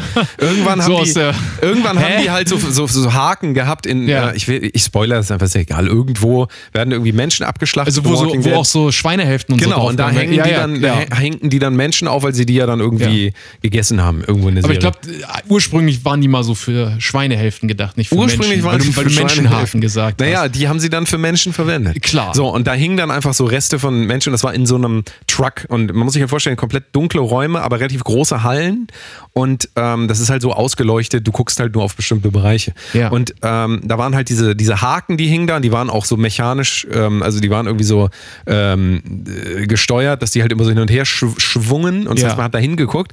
Und du hast halt dann nicht gesehen, ähm, dass wenn du dich fokussierst auf diese Haken, dass da noch ein Zombie so, so, so halb mehr oder weniger auch so auf so, einer, also auf so einem Oil Barrel lag. Ja. Und dachtest halt, die, der ist tot. Und das war ein richtig schlimmer Moment, weil ich darauf nicht geachtet habe. Ja. Und der kam dann halt von der Seite und ähm, ich habe mich halt nur auf diese Haken konzentriert und dachte links, rechts. Mhm. Und das war im Vergleich dazu, weil ich vorhin gesagt habe, diese Rationalität, wenn du rational rangehst an Horror, Ja. erlebst du den anders. Nur ich hatte das in dem Moment ausgeschaltet, weil ich nicht gerechnet habe, dass auf einmal von links nochmal einer um die Ecke kommt quasi. Ja. So. Und da habe ich mich dann wirklich auch so extrem erschreckt, dass ich das, mich da bis heute dran erinnern kann. Ja. Und da will ich einfach nur sagen, diese Idee von, ich kann mich vor meiner eigenen Angst durch irgendwas einreden, nee, hier passiert mir nichts. Hier, das, Ja. ja, das spätestens in so Schockmomenten hat das einfach Klar. einen Effekt. Und das bleibt dann auch. Und das ist auch wieder das, was ich übertragen wollte auf die Filme dann so. Ja. Man sollte das nicht unterschätzen. Schockmomente sind nicht unbedingt die gesündesten Einflüsse, die man sich zuführen kann. So gerade so Jumpscare, was du auch meintest. Ja,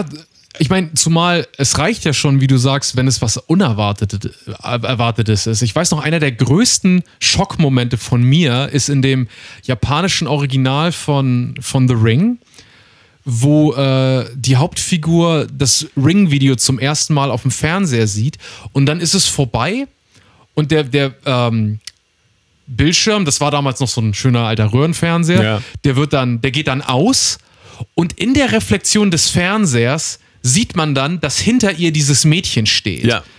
Und es ist auch kein irgendwie, also so erinnere ich mich zumindest dran, es ist auch kein schlimmes Geräusch oder so. Und du brauchst auch einen Moment, bis du das überhaupt schnallst. Ja. Aber das reicht einfach schon. So, du siehst dieses Video, bist die ganze Zeit in Anspannung, wartest mehr oder weniger darauf, da kommt gleich Bäh! und dann erschreckst du dich. Es kommt aber nicht. Dann geht's aus, du wiegst dich schon in Sicherheit, weil du denkst, okay, das Video ist vorbei und ich habe mich nicht erschreckt. Aber dann siehst du aus dem Augenwinkel sozusagen, Moment mal, da steht noch was. Und dann dreht sie sich um und da steht nichts so. Und das ist genial, wenn du das schaffst, so eine, ähm, das ist schon fast so ein Hitchcock-Level von, ähm, mit der mit den Gefühlen des Zuschauers spielen. Ja. Und ich meine, insofern ist ein Horrorfilm ja auch fast so ein bisschen wie so eine Achterbahnfahrt äh, der Gefühle, wenn er gut Um gemacht Helene ist. Fischer zu, ähm, ne, äh, zu rezitieren. Auch ein, äh, Achterbahnfahrt der Gefühle, das ist Helene ist auch ein großer Horrorfilm-Fan. Ne? Auch selber Man, Horror. man merkt das auch an, Also, an ihren Alben. Ne? selbst auch wirklich, diese, ja. Diese wirklich gruseligen Songs, äh, Ja, ja. Ne? wo die Einflüsse daherkommen. Aber ich meine, das ist ja, glaube ich, auch die Faszination, die Horror ausmacht. Ne? So dieses, du kannst dich diesen grässlichen Dingen aussetzen und weißt aber, du bist nicht wirklich in Gefahr. Weil, ne, ich hätte, glaube ich, auch Problem damit, weil in Amerika sind ja diese Haunted Houses auch richtig beliebt, wo du auch durchgehst Richtig, und auch ja. Mhm. weißt, da sind manchmal auch Leute drin und springen aus der Ecke und so, ne? Und das würde mich, glaube ich, auch mega stressen. Aber wenn du dir einen Horrorfilm anguckst, weißt du im Prinzip, zumindest als Erwachsener, da passiert dir nichts, außer dass du dich halt gruselst, ne? Und das ist halt auch schön. Ich meine, so geht's mir ja auch, wenn ich Musik konsumiere oder, oder ne, auch, auch wenn ich Filme schaue. So, ich, ich bin ja eigentlich auf der Suche nach, nach was, was irgendwas in mir auslöst, was was mit, mit mir macht. Und wie du schon sagst, Horrorfilme ähm, können das manchmal auf eine sehr stumpfe Art und Weise, auch zu einem Grad, der dann vielleicht nervig ist, wenn sie einen einfach nur mit lauten Geräuschen zuballern. Aber man stumpft halt irgendwann ab. Ne?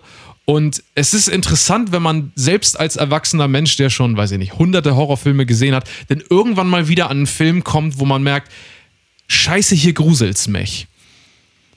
Und das ist, das ist schön, irgendwie. Weil, ne, weil ne, mir geht es zumindest so bei ganz, ganz viel Musik oder ganz, ganz vielen Filmen, ähm, das löst einfach gar nichts in mir aus. Also außer halt, ah ja, gleich und gleich passiert das. Ah ja, hm, also gleich, gleich kommt der Akkord und dann ne, kommt die Bridge und dann ähm, ne, oder, oder in einem Film halt so, ja, okay, jetzt, ne, dann geht er doch ne, zu seinem Vater und entschuldigt sich und so. Und, Ja, du und dann, kannst gewinnen immer sie, den dann Schritt- gewinnen sie das. Äh, Du kannst immer versuchen, den Schritt zurückzugehen ähm, und dir immer wieder vor Augen führen, es ist eine Geschichte, aber das ist dann halt ein, ein ähm, aktive äh, oder eine aufmerksame ähm, ähm, Aufgabe, dass man Ja. sich das die ganze Zeit vor Augen führt. Aber ein Film ist natürlich auch so gemacht, dass du da, wenn nach zwei Stunden, so wie in diesem Podcast mittlerweile, Ja. ähm, dass du nach zwei Stunden dann einfach so äh, doch so reinsingst, so, weil du wirst nicht die ganze Zeit dir sagen, das ist nur ein Film, das ist nur eine Story, das ist nur ein Film, das ist nur. Idealerweise nicht. Idealerweise- aber, ja, eben. Ja. Aber das heißt, auf der einen Seite ist der Film halt auch so designt dann, dass er dich, er will dich ja reinziehen. Das Ja. heißt, dieses Distanzierte, was du jetzt eben beschrieben hast, so dieses, ja, ja, und da haben sie eine 16 mm Linse benutzt und ach, guck mal, wie schlecht das Licht gesetzt, Ja. Schnittfehler, bla, bla, bla. Ja. Ähm, dann bist du auch wirklich ähm, aufmerksam dem Ganzen gegenüber. Ja. Ähm, aber du verlierst es halt auch relativ schnell. Und je weniger Erfahrung du hast in, in diesem Film oder generell in Film, bei der Musik ja genauso, ähm, desto naiver musst du das auch sehen und desto eher bist du sogar auch dem ausgeliefert, was nachher mit dir passiert, Ja. wenn du das guckst. Ja. Deswegen können wir hier nur noch mal ähm, den großen Ratschlag geben. Ähm, werdet Profis. Also in allem, Ja. was ihr macht, werdet einfach Profis. Das würde ich auch empfehlen. Einfach Profi sein. Profi sein ist eigentlich heute ja noch viel, vieles leichter. ja, ist aber auch viel schöner für Leute. Einfach Profi sein muss man nichts für tun. Ja. Ne? Das ist anstrengend. Sonst Man muss das halt beantragen. beantragen bei der Bundesprofi-Behörde. Agentur, ja. Profi. Ja, naja, Und dann kann jeder ein Profi werden. einfach. Ich meine, ne, heute muss man ja sich mit Dingen auch nicht besonders gut auskennen, um Experte zu sein, wie die Zuschauer hoffentlich an diesem Podcast hier gemerkt haben. Ich ne? sag's immer wieder. Also, ne? Ich sag's immer Du wieder. sagst am Anfang, ich bin Filmexperte und ich das sei mal dahingestellt. äh, rede mich hier eigentlich um Kopf und Kragen. Im Prinzip ist es genauso. Wir hoffen auf jeden Fall, ähm, euer Kopf, sowohl Kopf als auch Kragen sind noch dran. Jawohl. Ähm, wir hoffen auch, dass wir euch einen unendlich großen Überblick über äh, alles und nichts äh, bieten konnten. Ähm, Thema Horror wird uns noch weiter ähm, beschäftigen, Rest des. Jahres, denn die Koalition wird ja große Koalition, äh, mittlere Koalition, Jamaika, was auch immer, äh, wird ja noch gebildet. Deswegen, also es geht immer weiter. Klimawandel auch Horror, ne? Also Ja. Klimawandel. Du, Klimahorror ist ein, auch ein Untergenre äh, mittlerweile. Ja, ist kein Witz. Ja, ja, ja? Na, ja na klar. Achso. Ich ich dachte jetzt so als Metal- Metal-Genre. Also es gibt auf jeden Fall so Naturhorror. ja, naja. Ne? Ja, also ähm, wir haben, glaube ich, alles abgedeckt. Ich glaube, wir haben alles zum Thema Horror gesagt. Ja, ich glaube, mehr gibt's nicht. Nee, es, das ist jetzt Wir haben äh, auch alle Filme genannt und so. alle Filme. Äh, ja. Ja. Dracula, Frankenstein, Otto der Film. The Ring. Ja. Alles, einmal alles durch, alles durchgenudelt. Ge, es ist ja bald Halloween. Ähm, und zu guter Letzt äh, erstmal vielen Dank für das Gespräch natürlich auch. Es hat mir sehr viel Freude gemacht. Ja, vielen Dank, dass ich hier Ähm. ein bisschen ne, meinem, meinem Frust ein Ventil geben durfte. Wobei, eigentlich habe ich gar keinen Frust. Ich wollte einfach, ich bin immer froh, wenn ich auch mal zu Wort komme. Ja. Ich habe dich jetzt auch unmuted übrigens. Also jetzt das Ende hat man noch Darf ich jetzt auch dir. noch was sagen? Der Rest war weg Okay. die ganze Zeit. Ja, äh, also danke, Danny. Äh, ist immer Spaß, dir zuzuhören bei dem, was du so sagst. Ja, das, ich habe auch eine sehr attraktive Stimme. Das ist halt Das habe ich auch gehört. Die geile Stimme. die geile Stimme. So, wir, ähm, wir haben es tatsächlich. Dein äh, YouTube-Kanal zurückgespult. Richtig. Auf jeden Fall reinschauen. Wenn ihr das hier schon unterhaltsam fandet, dann ähm, ist das Problem, da bin ich nicht dabei. Aber dafür jemand anderes mit langen Haaren und Bart. Ja. Der Und- ersetzt mich dann da Und quasi. man kann uns auch sehen. Man kann euch auch sehen und ähm, da, deswegen schaut da doch einfach mal rein, um diesen Übergang zu bringen. Man kann euch da sehen, deswegen schaut doch da mal rein. Ich meine, ihr seid da jetzt wahrscheinlich schon neugierig, wie ich aussehe. Oh ne? ja. Wahrscheinlich denkt ihr gerade, oh, der ist groß, breit, muskulös, langer Bart. Ähm, So Wikinger-Typ eher. rote ne? Haare, ja, ja. Wikinger-Typ immer so ein, so ein Methorn dabei. Ja, ja. So stellen ne? sich die Leute dich Ein jetzt vor. Auge, ne? Ja. zwei Nasen. Und so, Ja, eine gro äh, so, eine so eine große Breitaxt in der Hand. Ja, manchmal hast du auch so eine weiße Maske auf. Ja. Also ab und zu. Und dann spielst du so auf dem Klavier. Also es ist quasi, Niki ist quasi ähm, ein, das ist quasi der Wolpertinger unter den ähm, Filmkritikern. Also Richtig. Wolpertinger sagt jetzt vielleicht nichts, aber Das ist von Walter Mörs, ne? nee, Wolpertinger ist so ein Bayer, eine bayerische Fabelwesen, bayerisches Fabelwesen, Ja. halb Eichhörnchen, halb Reh. Ah, Also und so, so, wie, so wie stellen äh, sich die Leute Ratatösk. Nee, wie heißt es? Dieser, dieser äh, skandinavische Eichhörnchen-Monster-Gott irgendwie? Ähm, nee, der ist, das ist glaube ich Wolpertinger? nicht. Der Wolpertinger. Sag mal, ist, ich könnte schwören, in Walter, bei Walter Mörs. Kennst, du- kennst auch Walter Das Mörs. ist dieser Kleines Ar- Zeichner, ne? Ja, ja, kleines Arschloch und so. Ja, ja. Mhm. Und der hat auch so Fantasy-Romane geschrieben. Ah. Ähm, äh, die 13,5 Leben des Captain Blaubeer, Rumo, ähm, der Schrecksenmeister etc. Super geil, super geil. Ähm, und Rumo ist, glaube ich, ein Wolpertinger. Und zwar gibt's ein, ja ein, ein Hundmensch. Hundmensch. Ja. Google das mal. Ja, mache ich jetzt danach. Wir müssen jetzt die Leute mal Ich hab- weglassen, ja. äh, nach Hause lassen. googeln das im Nachhinein und sonst musst du das rausschneiden, wenn Richtig. ich hier Quatsch erzählt habe. Sonst Ja. kriege ich Ärger mit meiner Freundin. Die ist nämlich großer Walter Mörs-Fan. Ich meine, ich auch, da- aber, ja. aber sie noch eher als ich. Der Wolpertinger hat gesprochen. Ähm, ihr könnt den Wolper, also wie gesagt, wenn euch das interessiert, wie Niki äh, wirklich aussieht, dann guckt euch zurückgespult an. Ja. So hammer, hammermäßig. Einfach angucken, zurückgespult bei YouTube. Ich empfehle das. Ja, ähm, jetzt gerade die James Bond, ähm, den James Bond Film reviewed, falls ihr den schon gesehen habt oder überlegt, ob ihr ihn gucken sollt. Einfach da nachgucken, weil da wird euch dann die Antwort äh, geboren. Jawohl. Mal ein anderes Wort. So, dann hoffen wir, dass euch der kleine Horror-Trip äh, Spaß gemacht hat. Schreibt es uns in die Kommentare, wie immer. Und ähm, wir sind in zwei Wochen wieder da. Und dann ist ja auch schon Halloween. Mal gucken, vielleicht machen wir noch eine Halloween-Special-Folge. Ich weiß es gar nicht. Ja, wie gesagt, wenn euch das gefallen hat, ähm, schreibt uns. Ihr könnt mir schreiben, at the Delta Mode. Ihr könnt at Brotdose Kunst. Ihr könnt Niki bestimmt auch schreiben über seinen YouTube-Kanal. Äh, ja. Einfach in die Kommentare. Schreibt Ey, doch mal Niki. Niki. Schreibt doch mal Niki und äh, in die Kommentare unter ähm, das ähm, neueste Video zum Beispiel Ja. von James Bond. Brotlose Kunst brought me here. Ja, Brotdose Kunst brought me here und äh, oder Hallo Wolpertinger. Oh ja. Das ist ein kleiner Insider. Ja. Das würde uns sehr freuen. Cool. Dann vielen Dank, Niki. Ja, immer wieder gern, Danny. Bis, bis zum nächsten Mal, wann auch immer das ist. Vielleicht schon bald, vielleicht auch gar nicht. Man weiß es nicht. Wir gucken mal. Ich hoffe gleich erstmal, dass ich heil nach Hause komme. Ja, mal gucken. Muss durch so einen Wald, ne? Ja, ja. Der ist auch ganz schön. Und es ist hier auch stockduster schon wieder. Ja.